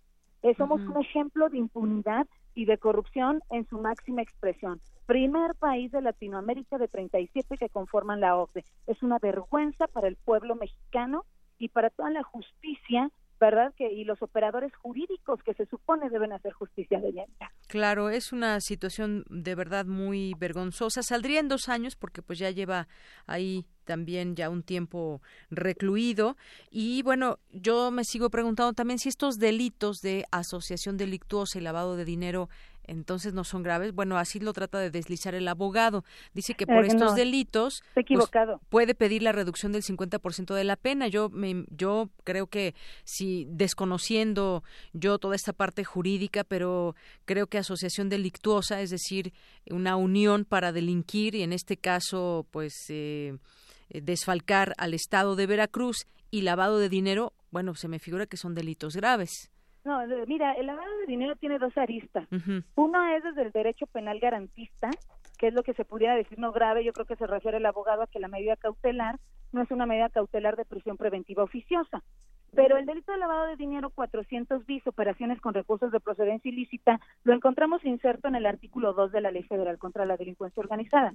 Es decir, cuando hay lavado de dinero más delincuencia organizada, la medida cautelar evidentemente es prisión preventiva oficiosa, o sea, se va a la cárcel directamente y además una prisión de máxima seguridad. En el caso de Duarte, que es como yo empecé mi participación contigo, eso no se llevó a cabo desde un inicio, por eso te digo que los acuerdos se llevaron desde un inicio, es decir, le quitaron la delincuencia organizada, le dejaron únicamente el lavado de dinero y entonces las medidas cautelares cambian, los beneficios penitenciarios cambian, ya no hay prisiones de máxima seguridad y entonces ya hay beneficios, perdón, el derecho penal garantista. Esa es la diferencia. Entonces, digo que no venga a mentir aquí nadie, nadie. El delito de lavado de dinero sí es un delito que se puede perseguir por delincuencia organizada. No se trata de que sea grave o no grave. Simplemente desde un inicio a Duarte no le imputaron delincuencia organizada, no lo vincularon a procedimiento por delincuencia organizada. Por eso él no está recluido en una, en una prisión de máxima seguridad. Entonces, bueno, pues por todo esto no es tan grave robarse toda esa cantidad de dinero, fíjate, fíjate haber, hecho, haber hecho eh, empresas fantasma, haber tenido una red que ya se ha ido conociendo de quiénes son esos nombres, eh, en distintos años las propiedades que se compraron. El papel también de, de la propia esposa de Javier Duarte, Karime Macías, hace unos momentos el gobernador de Veracruz pues pide también que se le extradite de aquel lugar, pero pues ella está libre porque no hay ninguna acusación formal en en su contra. Por lo que por lo que te digo, o sea, por los acuerdos que se llevaron a cabo, deberían estar si ella está inmiscuida en algún tipo de eh, lavado de dinero, en algún tipo de les digo, el artículo 400 dice es clarísimo, la ley para la prevención e identificación de operaciones con recursos de procedencia ilícita, es decir, eh, la ley antilavado es clarísima. Entonces digo, no sé a quién quieren engañar, o sea, esto fue orquestado, ¿verdad? No sé si por por las autoridades, por el gobierno, pero verdaderamente eso no puede ser aceptable desde una perspectiva jurídica. E insisto, lo peor es que nosotros con esa sentencia nos hemos convertido en un ejemplo de la impunidad y de la falta de aplicación correcta de la norma. Eso quiere decir que nuestros fiscales no están capacitados para efecto de investigar, perseguir, imputar y obtener una vinculación al proceso por delincuencia organizada. Y eso es una lástima a 10 años del sistema penal acusatorio adversarial de Yanire. Claro, es, es vergonzoso y efectivamente, pues no hay otra palabra que podríamos quizás, quizás que nos dé a entender lo que ha sucedido que son pactos, que son acuerdos. Eh, todo este dinero, pues no solamente quizás esté dentro de las cuentas de Javier Duarte y su familia, sino también en las bolsas de distintos políticos y que el revelar nombres, quizás podemos entender tal vez que quizás esté ahí, pues aguantando el tiempo que sea necesario. Y bueno, pues el caso, no solamente él, pues huele a impunidad. Así es. Pero bueno, pues tenemos por ahí una esperanza de Yanira. Afortunadamente, el delito de lavado de dinero es extraterritorial. Y esto quiere decir que los norteamericanos pueden iniciar una investigación en su contra y en contra de todas las personas que consideren que están inmiscuidas con él.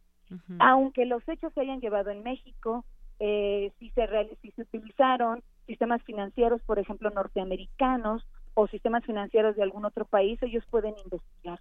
Entonces, bueno, pues se podrá hacer independientemente de que haya una sentencia absolutoria aquí en México. Yo le invito a tu auditorio a que cheque el artículo 263A de la Ley Patriota, lo que se conoce actualmente como la Act Freedom.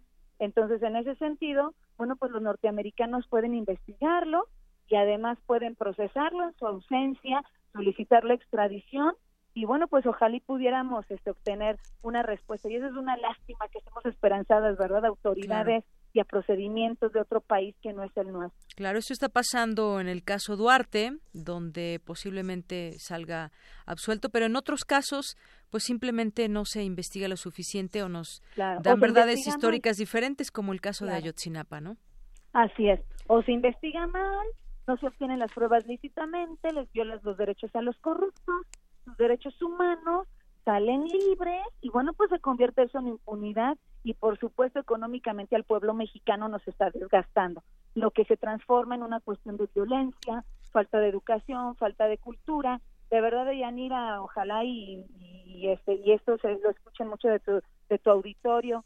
Yo creo que todas estas personas que cometen estos actos no saben el impacto. Gracias a estos actos de corrupción, ya lo, de, ya lo decía por ahí un investigador de, de la UNAM, un argentino, Edgardo Buscaglia, dice que gracias a estos actos de corrupción la trata de personas prolifera en nuestro país, el narco prolifera en nuestro país. Entonces, el daño causado es enorme y lástima que nuestras autoridades de verdad no sean lo suficientemente capaces, valientes, para efecto de dictar resoluciones que al final del día pues beneficiaría mucho al pueblo mexicano y hasta sus propios hijos de Yanira. Así es. Bueno, pues habrá que a, hablar, a seguir hablando de esto y por qué prevalece la impunidad en nuestro país. Son muchos factores y bueno, las leyes están muy claras, las leyes sí son claras, lo que no está claro es el actuar y de pronto la interpretación o los recovecos ahí legales en los cuales se puede tener un Javier Duarte posiblemente libre en dos años más. Pues doctora, muchas gracias por platicar con nosotros de este tema y no, bueno, hombre, pues, al contrario. te mando un beso, muchísimas gracias por tomarme en consideración, un beso a tu auditorio y bueno, pues instar al pueblo mexicano a que pues vaya, ya no aceptemos este tipo de cosas, que no nos quedemos así, ¿no? Muy bien. Hacer acciones, denunciar, denunciar. Denunciar. Gracias, doctora Liz Padilla. Un abrazo. Hasta luego, muy buenas tardes. Bye bye, buenas tardes. La doctora Liz Padilla es académica de la FESA Catlán y analista jurídico del Sistema Nacional Anticorrupción. Pues sí, podemos ir casos, caso por caso. Em, robar, matar, pueden ser para ciertos em, casos no tan importante o no tan grave más bien, porque pues hemos visto muchos, entre ellos este, este es uno de, de muchos que hemos visto en este sexenio. Se puede alguien comprar una casa blanca, un presidente, y no pasa nada. Se puede mentir en un caso tan grave como Ayotzinapa, se puede robar tanto dinero como lo hizo Javier Duarte, y pues no pasa más allá de que esté un tiempo en la cárcel o en el caso de Ayotzinapa que se tengan también pues personas recluidas que no tenemos la eh, confianza y la eh, pues la verdad y la comprobación de que pudieron haber participado también en este en esta desaparición. Muchos casos que quedarán pendientes en este sexenio. 2 con 24. Relatamos al mundo. Relatamos al mundo. Queremos escuchar tu voz. Nuestro teléfono en cabina es 55 36 43 39.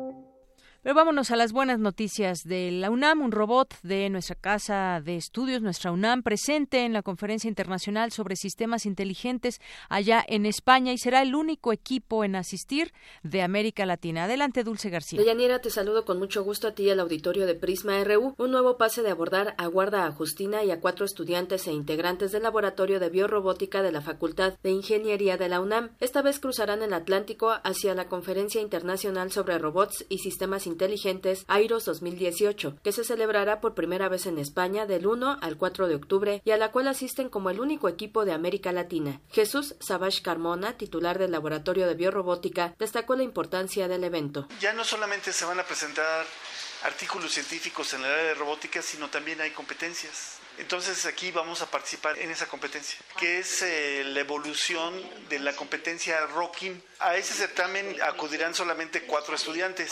Entonces aquí la idea es que el robot se presenta y va, va contigo dentro de la casa y le dices, robot, esta es la sala, robot, aquí está la cocina, aquí está mi cuarto, aquí está la lavadora, aquí está la alacena, para que después tú le des un comando al robot y le digas, robot, este, llévate la ropa y lava la, la lavadora.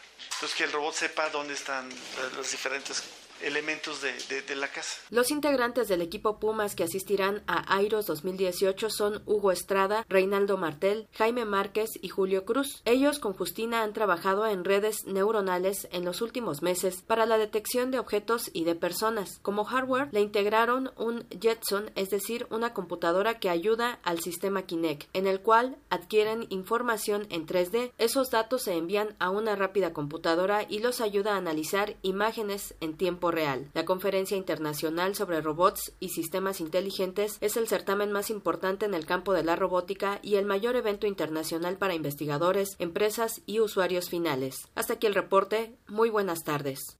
Gracias, Dulce. Muy buenas tardes. Bueno, además este robot Justina que ya hemos tenido aquí como visitante también con todo el equipo de, eh, de personal que acompaña a este robot, que lo creó y que pues ahí nos dan ejemplo de lo que puede hacer. En más información, en 60 segundos se generan a nivel global 3.5 millones de búsquedas en Google, que hoy cumple 20 años, por cierto, y 900 mil accesos en Facebook. Ante esta apabullante información, es necesario conocer cuáles son las noticias falsas o llamadas y conocidas también como fake news. Adelante, Cindy Pérez Ramírez. Así es, Deyanira, debido a su alcance, permanencia, accesibilidad y propagación, las redes sociales se han convertido en un vehículo fundamental para el envío y recepción de información personal, social, entre otras. Aunque lo anterior representa una gran ventaja, algunos contenidos que viajan por estos medios no son necesariamente auténticos ni verificables, pues podrían ser noticias falsas o fake news. Ante este panorama se llevó a cabo en el Instituto de Ingeniería de la UNAM la conferencia El impacto de las fake news en las redes sociales, en donde Cuauhtémoc Vélez Martínez, coordinador de sistemas de cómputo de esa entidad académica, dijo que los usuarios somos corresponsables de esta problemática que llegó para quedarse. Se hizo esto un estudio, en, España hicieron un estudio que le llaman el estudio Pescanova, y el 80 y alrededor de entre el 85 87% de los resultados, los, las personas que les hicieron estas preguntas no pudieron identificar si la noticia era falsa o no lo era. O sea, así como que decir, no, por el solo hecho del sensacionalismo, por el solo hecho de que sea una noticia que no suene lógica, no significa necesariamente de que es una noticia falsa. Y eso es lo que marca justamente parte de la complejidad de, de esta problemática. Muchas veces puedo estar recibiendo información que creo yo que es una persona confiable, y por el solo hecho de recibirla de una persona confiable, creo que esa noticia es verdadera. Y por lo tanto, entonces la reproduzco. Es un bombardeo constante de, de información. De Yanira, recordemos que el mes pasado circularon noticias y mensajes falsos a través de grupos de WhatsApp y Facebook que alertaban sobre supuestos robachicos, lo que provocó linchamientos en el país. Es por ello que Cuauhtémoc Vélez explicó cómo podríamos evitar caer en las fake news.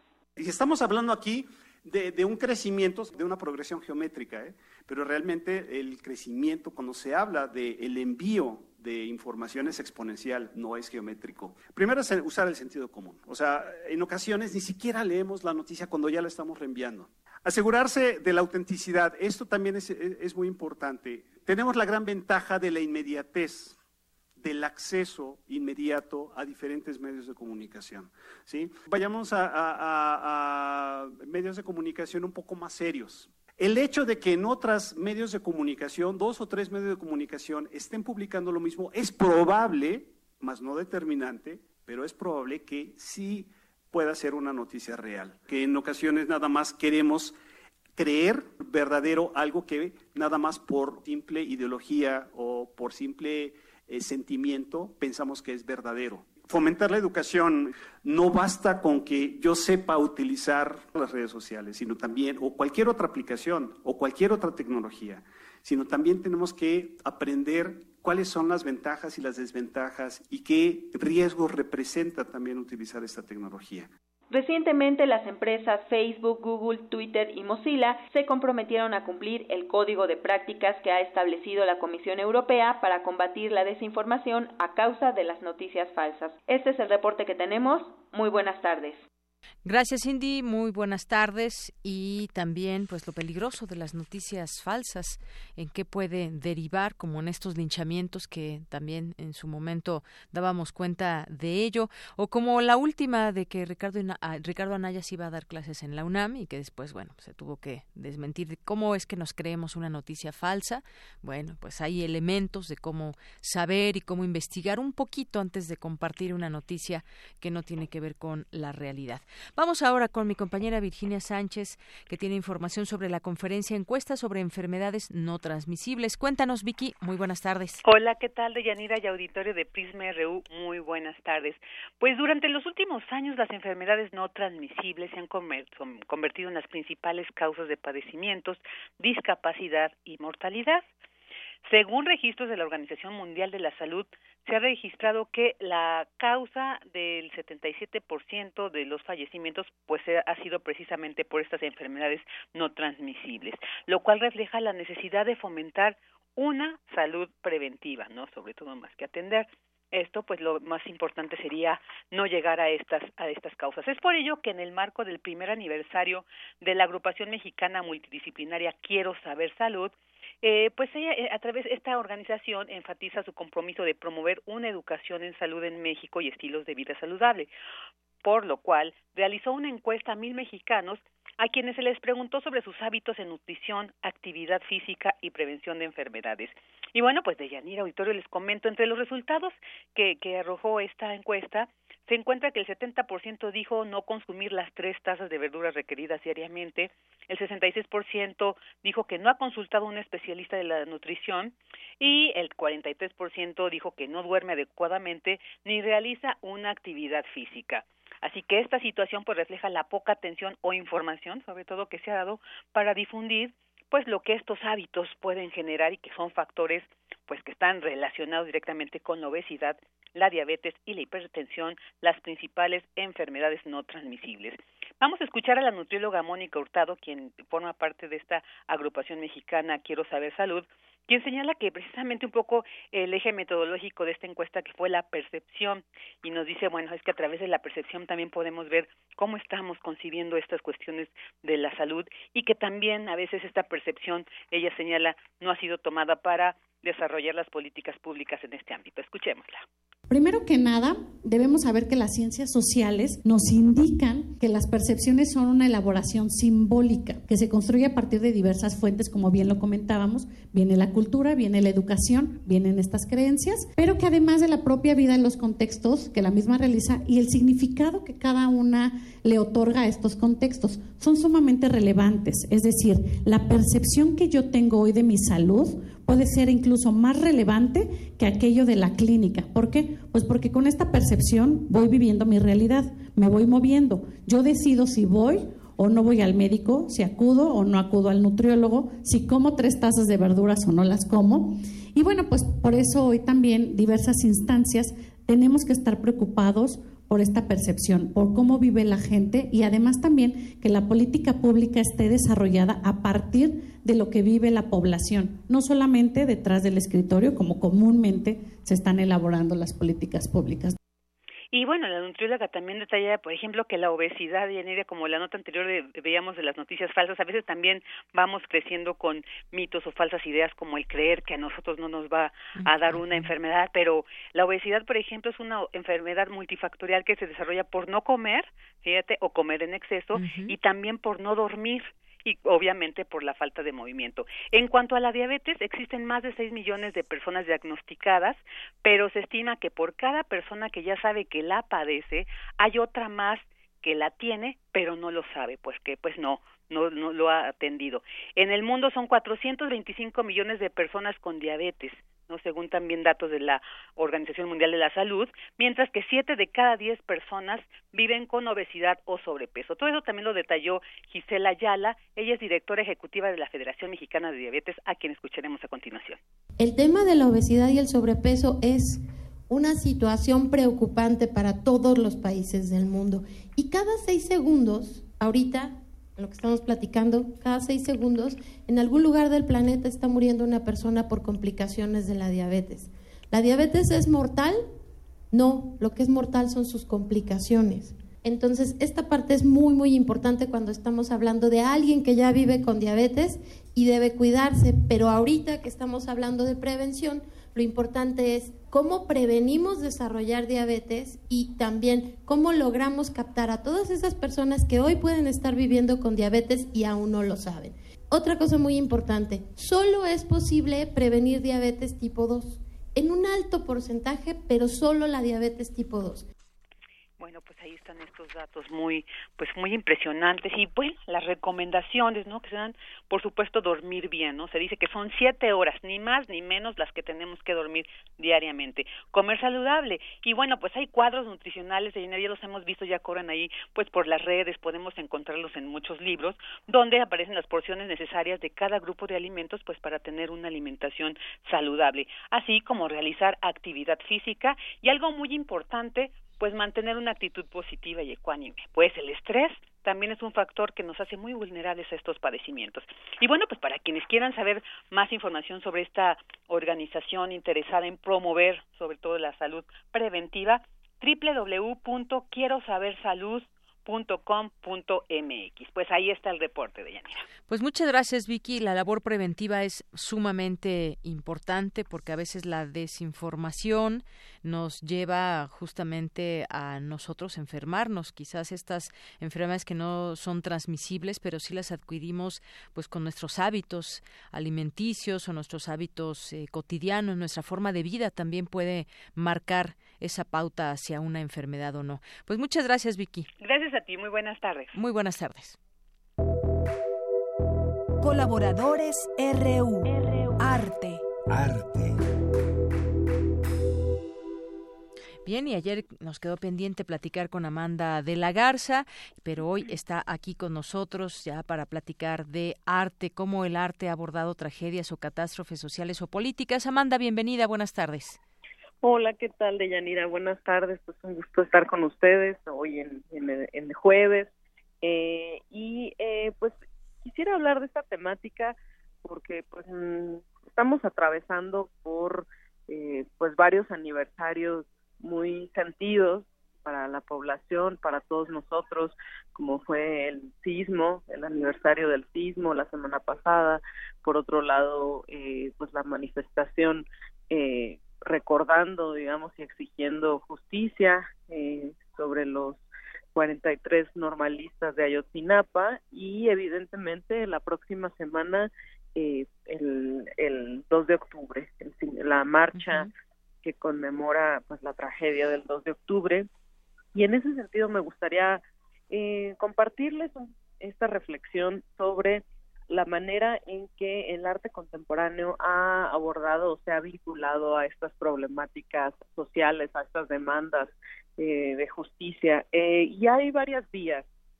Por un lado, cabe recordar que el arte contemporáneo, una de las características más importantes del arte contemporáneo es la relación, digamos, con el tiempo en el que acontece. En este sentido también eh, la premisa por la que algún por, por la que el arte de vanguardia o de las nuevas vanguardias en el siglo XX partieron era la relación entre el arte y la vida, es decir, restablecer o construir eh, este vínculo en donde es indiscernible el arte de la vida. Y de ahí, digamos, también se desarrollan muchas prácticas performáticas, pero en ese sentido, digamos, eh, creo que mm, en el caso, por ejemplo, de los normalistas de Ayotzinapa, eh, pues ha habido diversos artistas. Eh, Rafael Lozano Gemer es uno de los artistas que generó hace algunos años eh, una pieza eh, en donde a través de un mecanismo de reconocimiento facial eh, tú te parabas frente a una pantalla y en esa pantalla, digamos, ese reconocimiento facial de la persona, del espectador que estaba viendo la pantalla, eh, se detenía en uno de los rostros eh, de, de, los 43 normal, normalistas, de las fotografías, digamos, que todos conocemos. Eh, también, digamos, hay una acción eh, que se viene desarrollando de manera colectiva eh, en diferentes lugares, latitudes, pero que se concentra sobre todo en las plazas públicas, que tiene que ver con eh, el colectivo Fuentes Rojas, Bordados por la Paz, en donde un grupo de personas se reúnen a abordar los nombres de los desaparecidos en México, en una acción no nada más que tiene características artísticas, en la medida en que establece o parte digamos de este de esta eh, de esta posibilidad de reconexión o de restauración de un tejido de también eh, rememorar y traer a la realidad o más bien reescribir el nombre de todos aquellos que han desaparecido producto pues de la violencia que vivimos desde hace pues más de una década.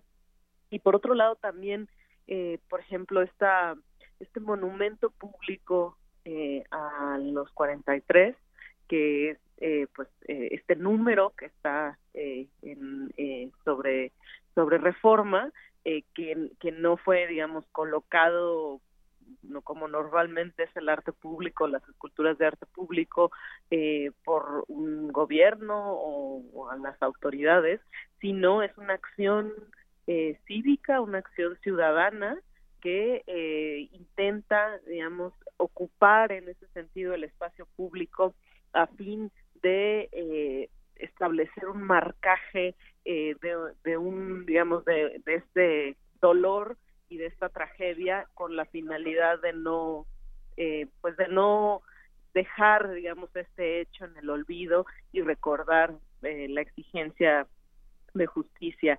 Y en ese sentido, eh, también eh, hay muchas acciones que, que si bien parten de acciones artísticas, después se disuelven en el ámbito de lo social. ¿A qué me refiero con esto? no Por ejemplo, en, en Argentina, en la hubo una acción, digamos, hace ya varias décadas, en donde en las diversas manifestaciones por los desaparecidos o la exigencia de, justicia para, para aquellas personas que fueron desaparecidos por la dictadura, eh, hacían esta acción que se llamaba el siluetazo, en donde había figuras, siluetas marcadas en el, en el suelo, en donde precisamente eh, nombraban a todos aquellos que faltan, que están desaparecidos. Si bien inició como una acción artística, después fue recuperada por las movilizaciones sociales, en donde hay una especie de pérdida de pérdida autoral, en donde no es importante quién eh, fue quien conceptualizó esta acción artística, sino más bien eh, cómo fue recuperada, digamos, por diferentes grupos eh, para tener un significado mucho más allá del arte. Eh, una mm, investigadora ha trabajado eh, muy ampliamente este tipo de prácticas artísticas que tienen eh, aspectos incluso dramatúrgicos y que se disuelven en el tejido social, es decir, migran de, de un primer momento artístico hacia, digamos, algo que tiene que ver con movilizaciones sociales. Iliana Diegues en el libro Escenarios Liminales, que precisamente habla, digamos, de, de estas prácticas que ella conceptualiza como liminares, es decir, que están en un lugar intermedio entre una práctica artística y una práctica de movilización social.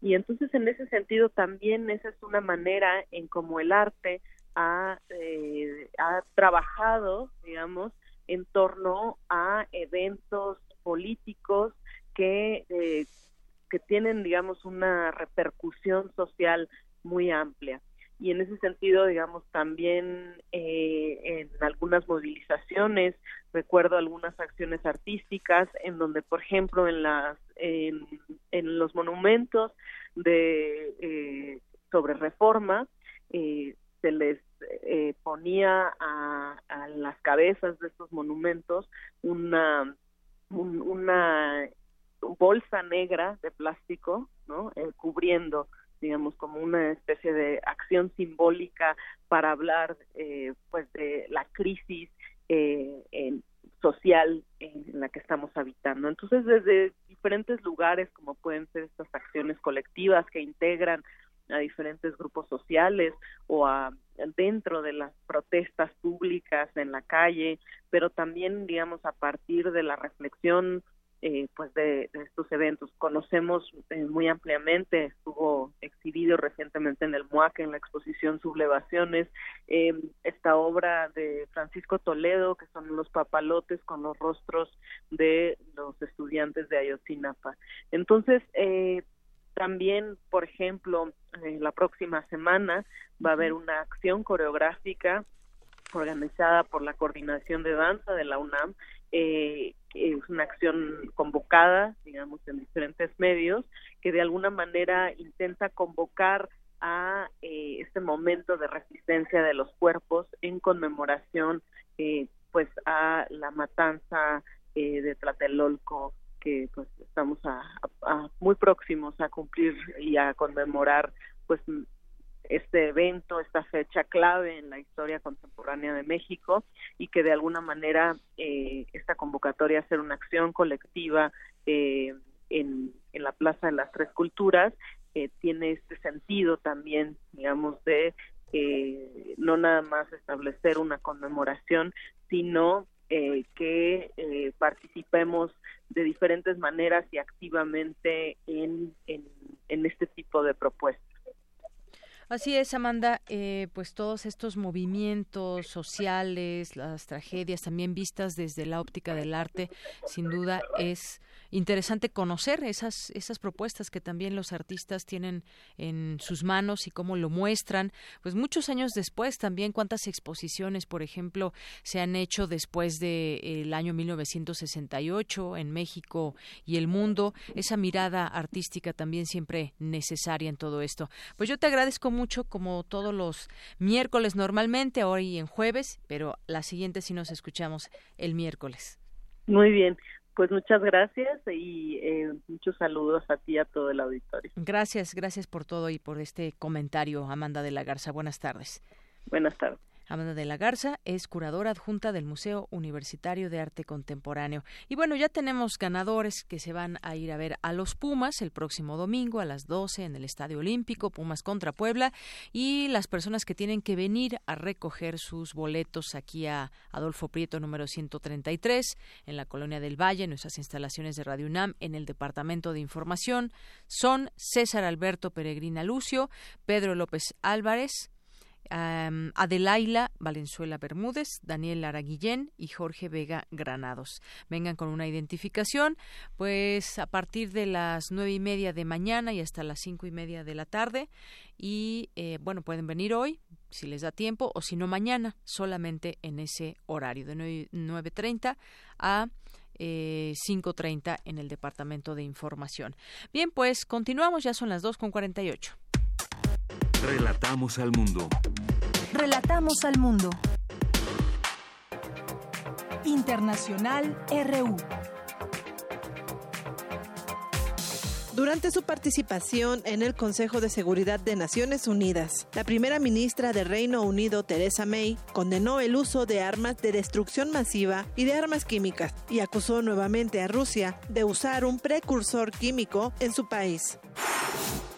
Por su parte, el secretario de Estado estadounidense Mike Pompeo pidió al Consejo de Seguridad de la ONU implementar vigorosamente las sanciones a Corea del Norte, pues según dice, deben continuar hasta que la desnuclearización del país sea absoluta. En su intervención en la Asamblea, el presidente de Venezuela, Nicolás Maduro, denunció la agresión de Estados Unidos contra su país, pero dijo que está dispuesto a sentarse a negociar. A pesar de todas las diferencias que pudieran considerarse abismales, el presidente de Venezuela, Nicolás Maduro Moro, estaría dispuesto, yo estaría dispuesto a estrechar la mano del presidente de los Estados Unidos y a sentarme a dialogar. Se ha construido a nivel mediático mundial un expediente contra nuestro país para pretender una crisis humanitaria, justificar una coalición de países encabezado por el gobierno de Estados Unidos y sus gobiernos satélites en América Latina que le ponga la mano a nuestro país. En tanto, seis países han pedido a la Corte Penal Internacional que investigue los supuestos crímenes de lesa humanidad en Venezuela. Los firmantes de esta demanda inédita en los 16 años de existencia de este tribunal son Colombia, Argentina, Chile, Perú, Paraguay y Canadá. Habla el presidente colombiano Iván Duque. Que la libre determinación de los pueblos no puede ser manipulada para convertirse en la libre determinación de los opresores. El mundo debe actuar y debe unirse para que este éxodo trágico llegue a su fin y un pueblo pueda ver florecer la esperanza. Con audios de Euronews, las breves internacionales con Ruth Salazar.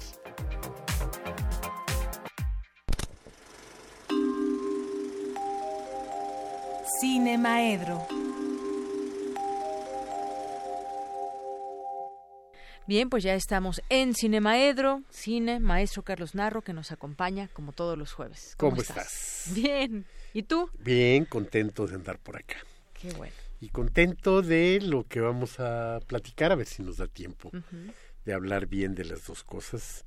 El día de ayer se presentó la versión restaurada de la película El Grito. Mm la película del movimiento del 68, una película que por muchas cosas es importante.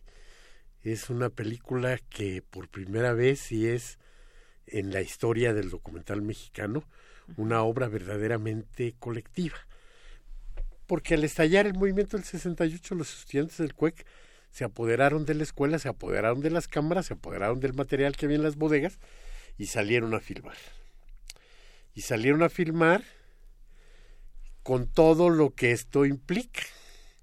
Estudiantes de primer año, pues no podían tener la misma calidad que los estudiantes del tercer año. Creo que entonces nada más había tres años, este, o del cuarto año, lo que, lo que fuera, ¿no?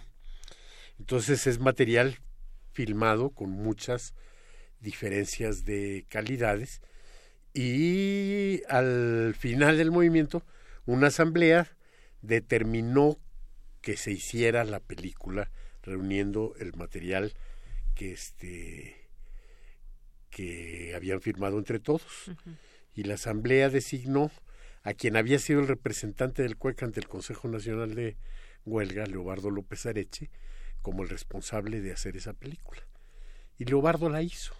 Es una, una película importante y aunque firmada por Leobardo como el este como el director, pues sí, porque él fue el que le dio finalmente forma. Y es una película que está rodeada de muchas leyendas, algunas de las cuales yo creo que se van a prolongar ahora a los 50 años del este del, la, movimiento. del movimiento, porque pues desgraciadamente creo que de no y en este país no nos gusta saber la verdad, creo, ¿no? Y entonces, bueno. O nos gusta, pero no las ocultan, o. O no, o no, o cada quien cuenta la versión de la historia que más le conviene, ¿no? Por ejemplo, hace un par de semanas estaba yo platicando con Guillermo Díaz Palafox. Guillermo Díaz Palafox tuvo un lugar muy importante en la en el estreno de la película El Grito, porque él fue el que consiguió una copia que a su vez se replicó en otras en otras copias más para este para que llegara esto al COCO, que era el Consejo Coordinador de comités de lucha de esa de esa época y que se exhibiera en toda la este la ciudad universitaria. Un poco antes de que nos llegara una copia a los cineclubes, la, le llegó directamente al este al, al COCO, al, a la organización este, de lucha estudiantil que existía en ese momento. Y entonces ahí surgieron muchas leyendas desde el primer momento, que si la película se la había robado este Palafox y demás, y, y en fin, ¿no? Entonces, bueno, pues este eh, a mí me tocó posteriormente, ya cuando abrimos la sala, primer sala de arte de, la universidad en actividades cinematográficas, que fue el cinematógrafo del Chopo. Había habido un antecedente que era la sala Silvestre Revueltas, que estaba nada más como en préstamo eh, en lo que es el Teatro Coyoacán, y duró unos cuantos meses, pero ya como una sala de la universidad fue el cinematógrafo del Chopo. Y el cinematógrafo del Chopo lo abrimos con una película de Godard también sobre el 68, todo va bien. Y con cuatro películas que la universidad le había comprado a este a Poleduc, Berta Navarro, eh, Luis Barranco, una asociación civil, Jorge Sánchez, que quería hacer este exhibición y distribución de películas de calidad. Y con esas películas arrancamos el cinematógrafo del Chopo, pero después el el, había un momento explosivo de producción independiente de cine en México y entonces eh, le propuse a, al maestro, siempre le diré el maestro, aunque después tenía el grado de doctor, pero es mi mentor, mi maestro, Manuel González Casanova, que la convirtiéramos en una sala del cine independiente mexicano, lo cual me apoyó con todo entusiasmo. Y así empezamos a pasar eh, todo tipo de películas, las películas de Poleduc, este, como ves, se estrenó ahí, de Eduardo Maldonado, estrenamos ahí Jornaleros, y estrenamos El Grito también. Y estrenamos El Grito y este les dábamos una temporada de acuerdo a los ingresos, hasta que con El Grito, bueno, después de seis meses de tener la, la película en exhibición, decidí que la sacaba de exhibición porque si no se iba a convertir en la sala del grito. Todo el tiempo estaba llena la sala.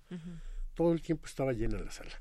Y entonces cuando platiqué con, con Guillermo Díaz Palafox hace unos días y me dijo que cómo había obtenido la, la copia y cómo había dejado eso en el misterio, este le dije también lo que a mí me había dicho González Casanova. Y entonces resulta que, bueno, pues la leyenda dice que, que este que eh, Palafox se la robó. Palafox dice que no se la robó, sino que se la solicitó al, al, este, al Instituto Cubano de Cine, que sabía que Leobardo había dejado una copia ahí para protección, y que accedieron a dársela. Y cuando yo en aquellos años le pregunté a González Casanova si, se, si, Guillermo se había robado la película o no, me dijo con una sonrisita y con sorda que lo caracterizaba, me dijo, ¿usted cree, Carlos, que me iban a robar a mí una película? O sea, no me contestó nada. Pero entonces a mí me queda completamente claro y seguro que los cubanos, que además llevaban muy buena relación con, este, con don Manuel y con la Filmoteca y con la UNAM, no se iban a arriesgar a hacer algo en contra de y en contra de la diplomacia mexicana y demás. Entonces, por supuesto que le pidieron autorización a González Casanova y de esa manera la película llegó a exhibirse. Y bueno, y la otra, el otro tema del que quería hablar ya no, ya no vamos. Tenemos un minuto, pero fíjate que el sábado aquí en la sala Julián Carrillo vamos a tener un maratón de, de cine de toda la noche con siete películas de Ingmar Bergman, pero que tiene la característica de que escogimos lo que no se está presentando en todos los otros homenajes por el centenario de Bergman. O sea, no van a ver Fresas Silvestres ni el séptimo sello, sino películas muy importantes, pero que no están en exhibición en todos los demás. Son Crisis, Puerto, Noche de Circo, Sonrisas de una Noche de Verano, que es una comedia maravillosa. Si alguna vez uno se quiere reír con Bergman, esa es la película adecuada. El Ojo del Diablo, Los Comulgantes y El Rito. ¿A partir de qué hora? A partir de las 8 de la noche de este sábado hasta las 7 de la mañana del domingo. Están calculados los, este, los tiempos. Muy bien. Y el que llega al final, como lo hacíamos antes, este, le toca atole, chocolate, tamales. Bueno, está bien. Así que lleguen temprano o lleguemos temprano. Pues muchas gracias por la invitación también, maestro Carlos Narro, esta última del maratón de Igman Bergman. Y bueno, ya con esto nos despedimos. Muchas gracias a todos ustedes. Buenas tardes y buen provecho.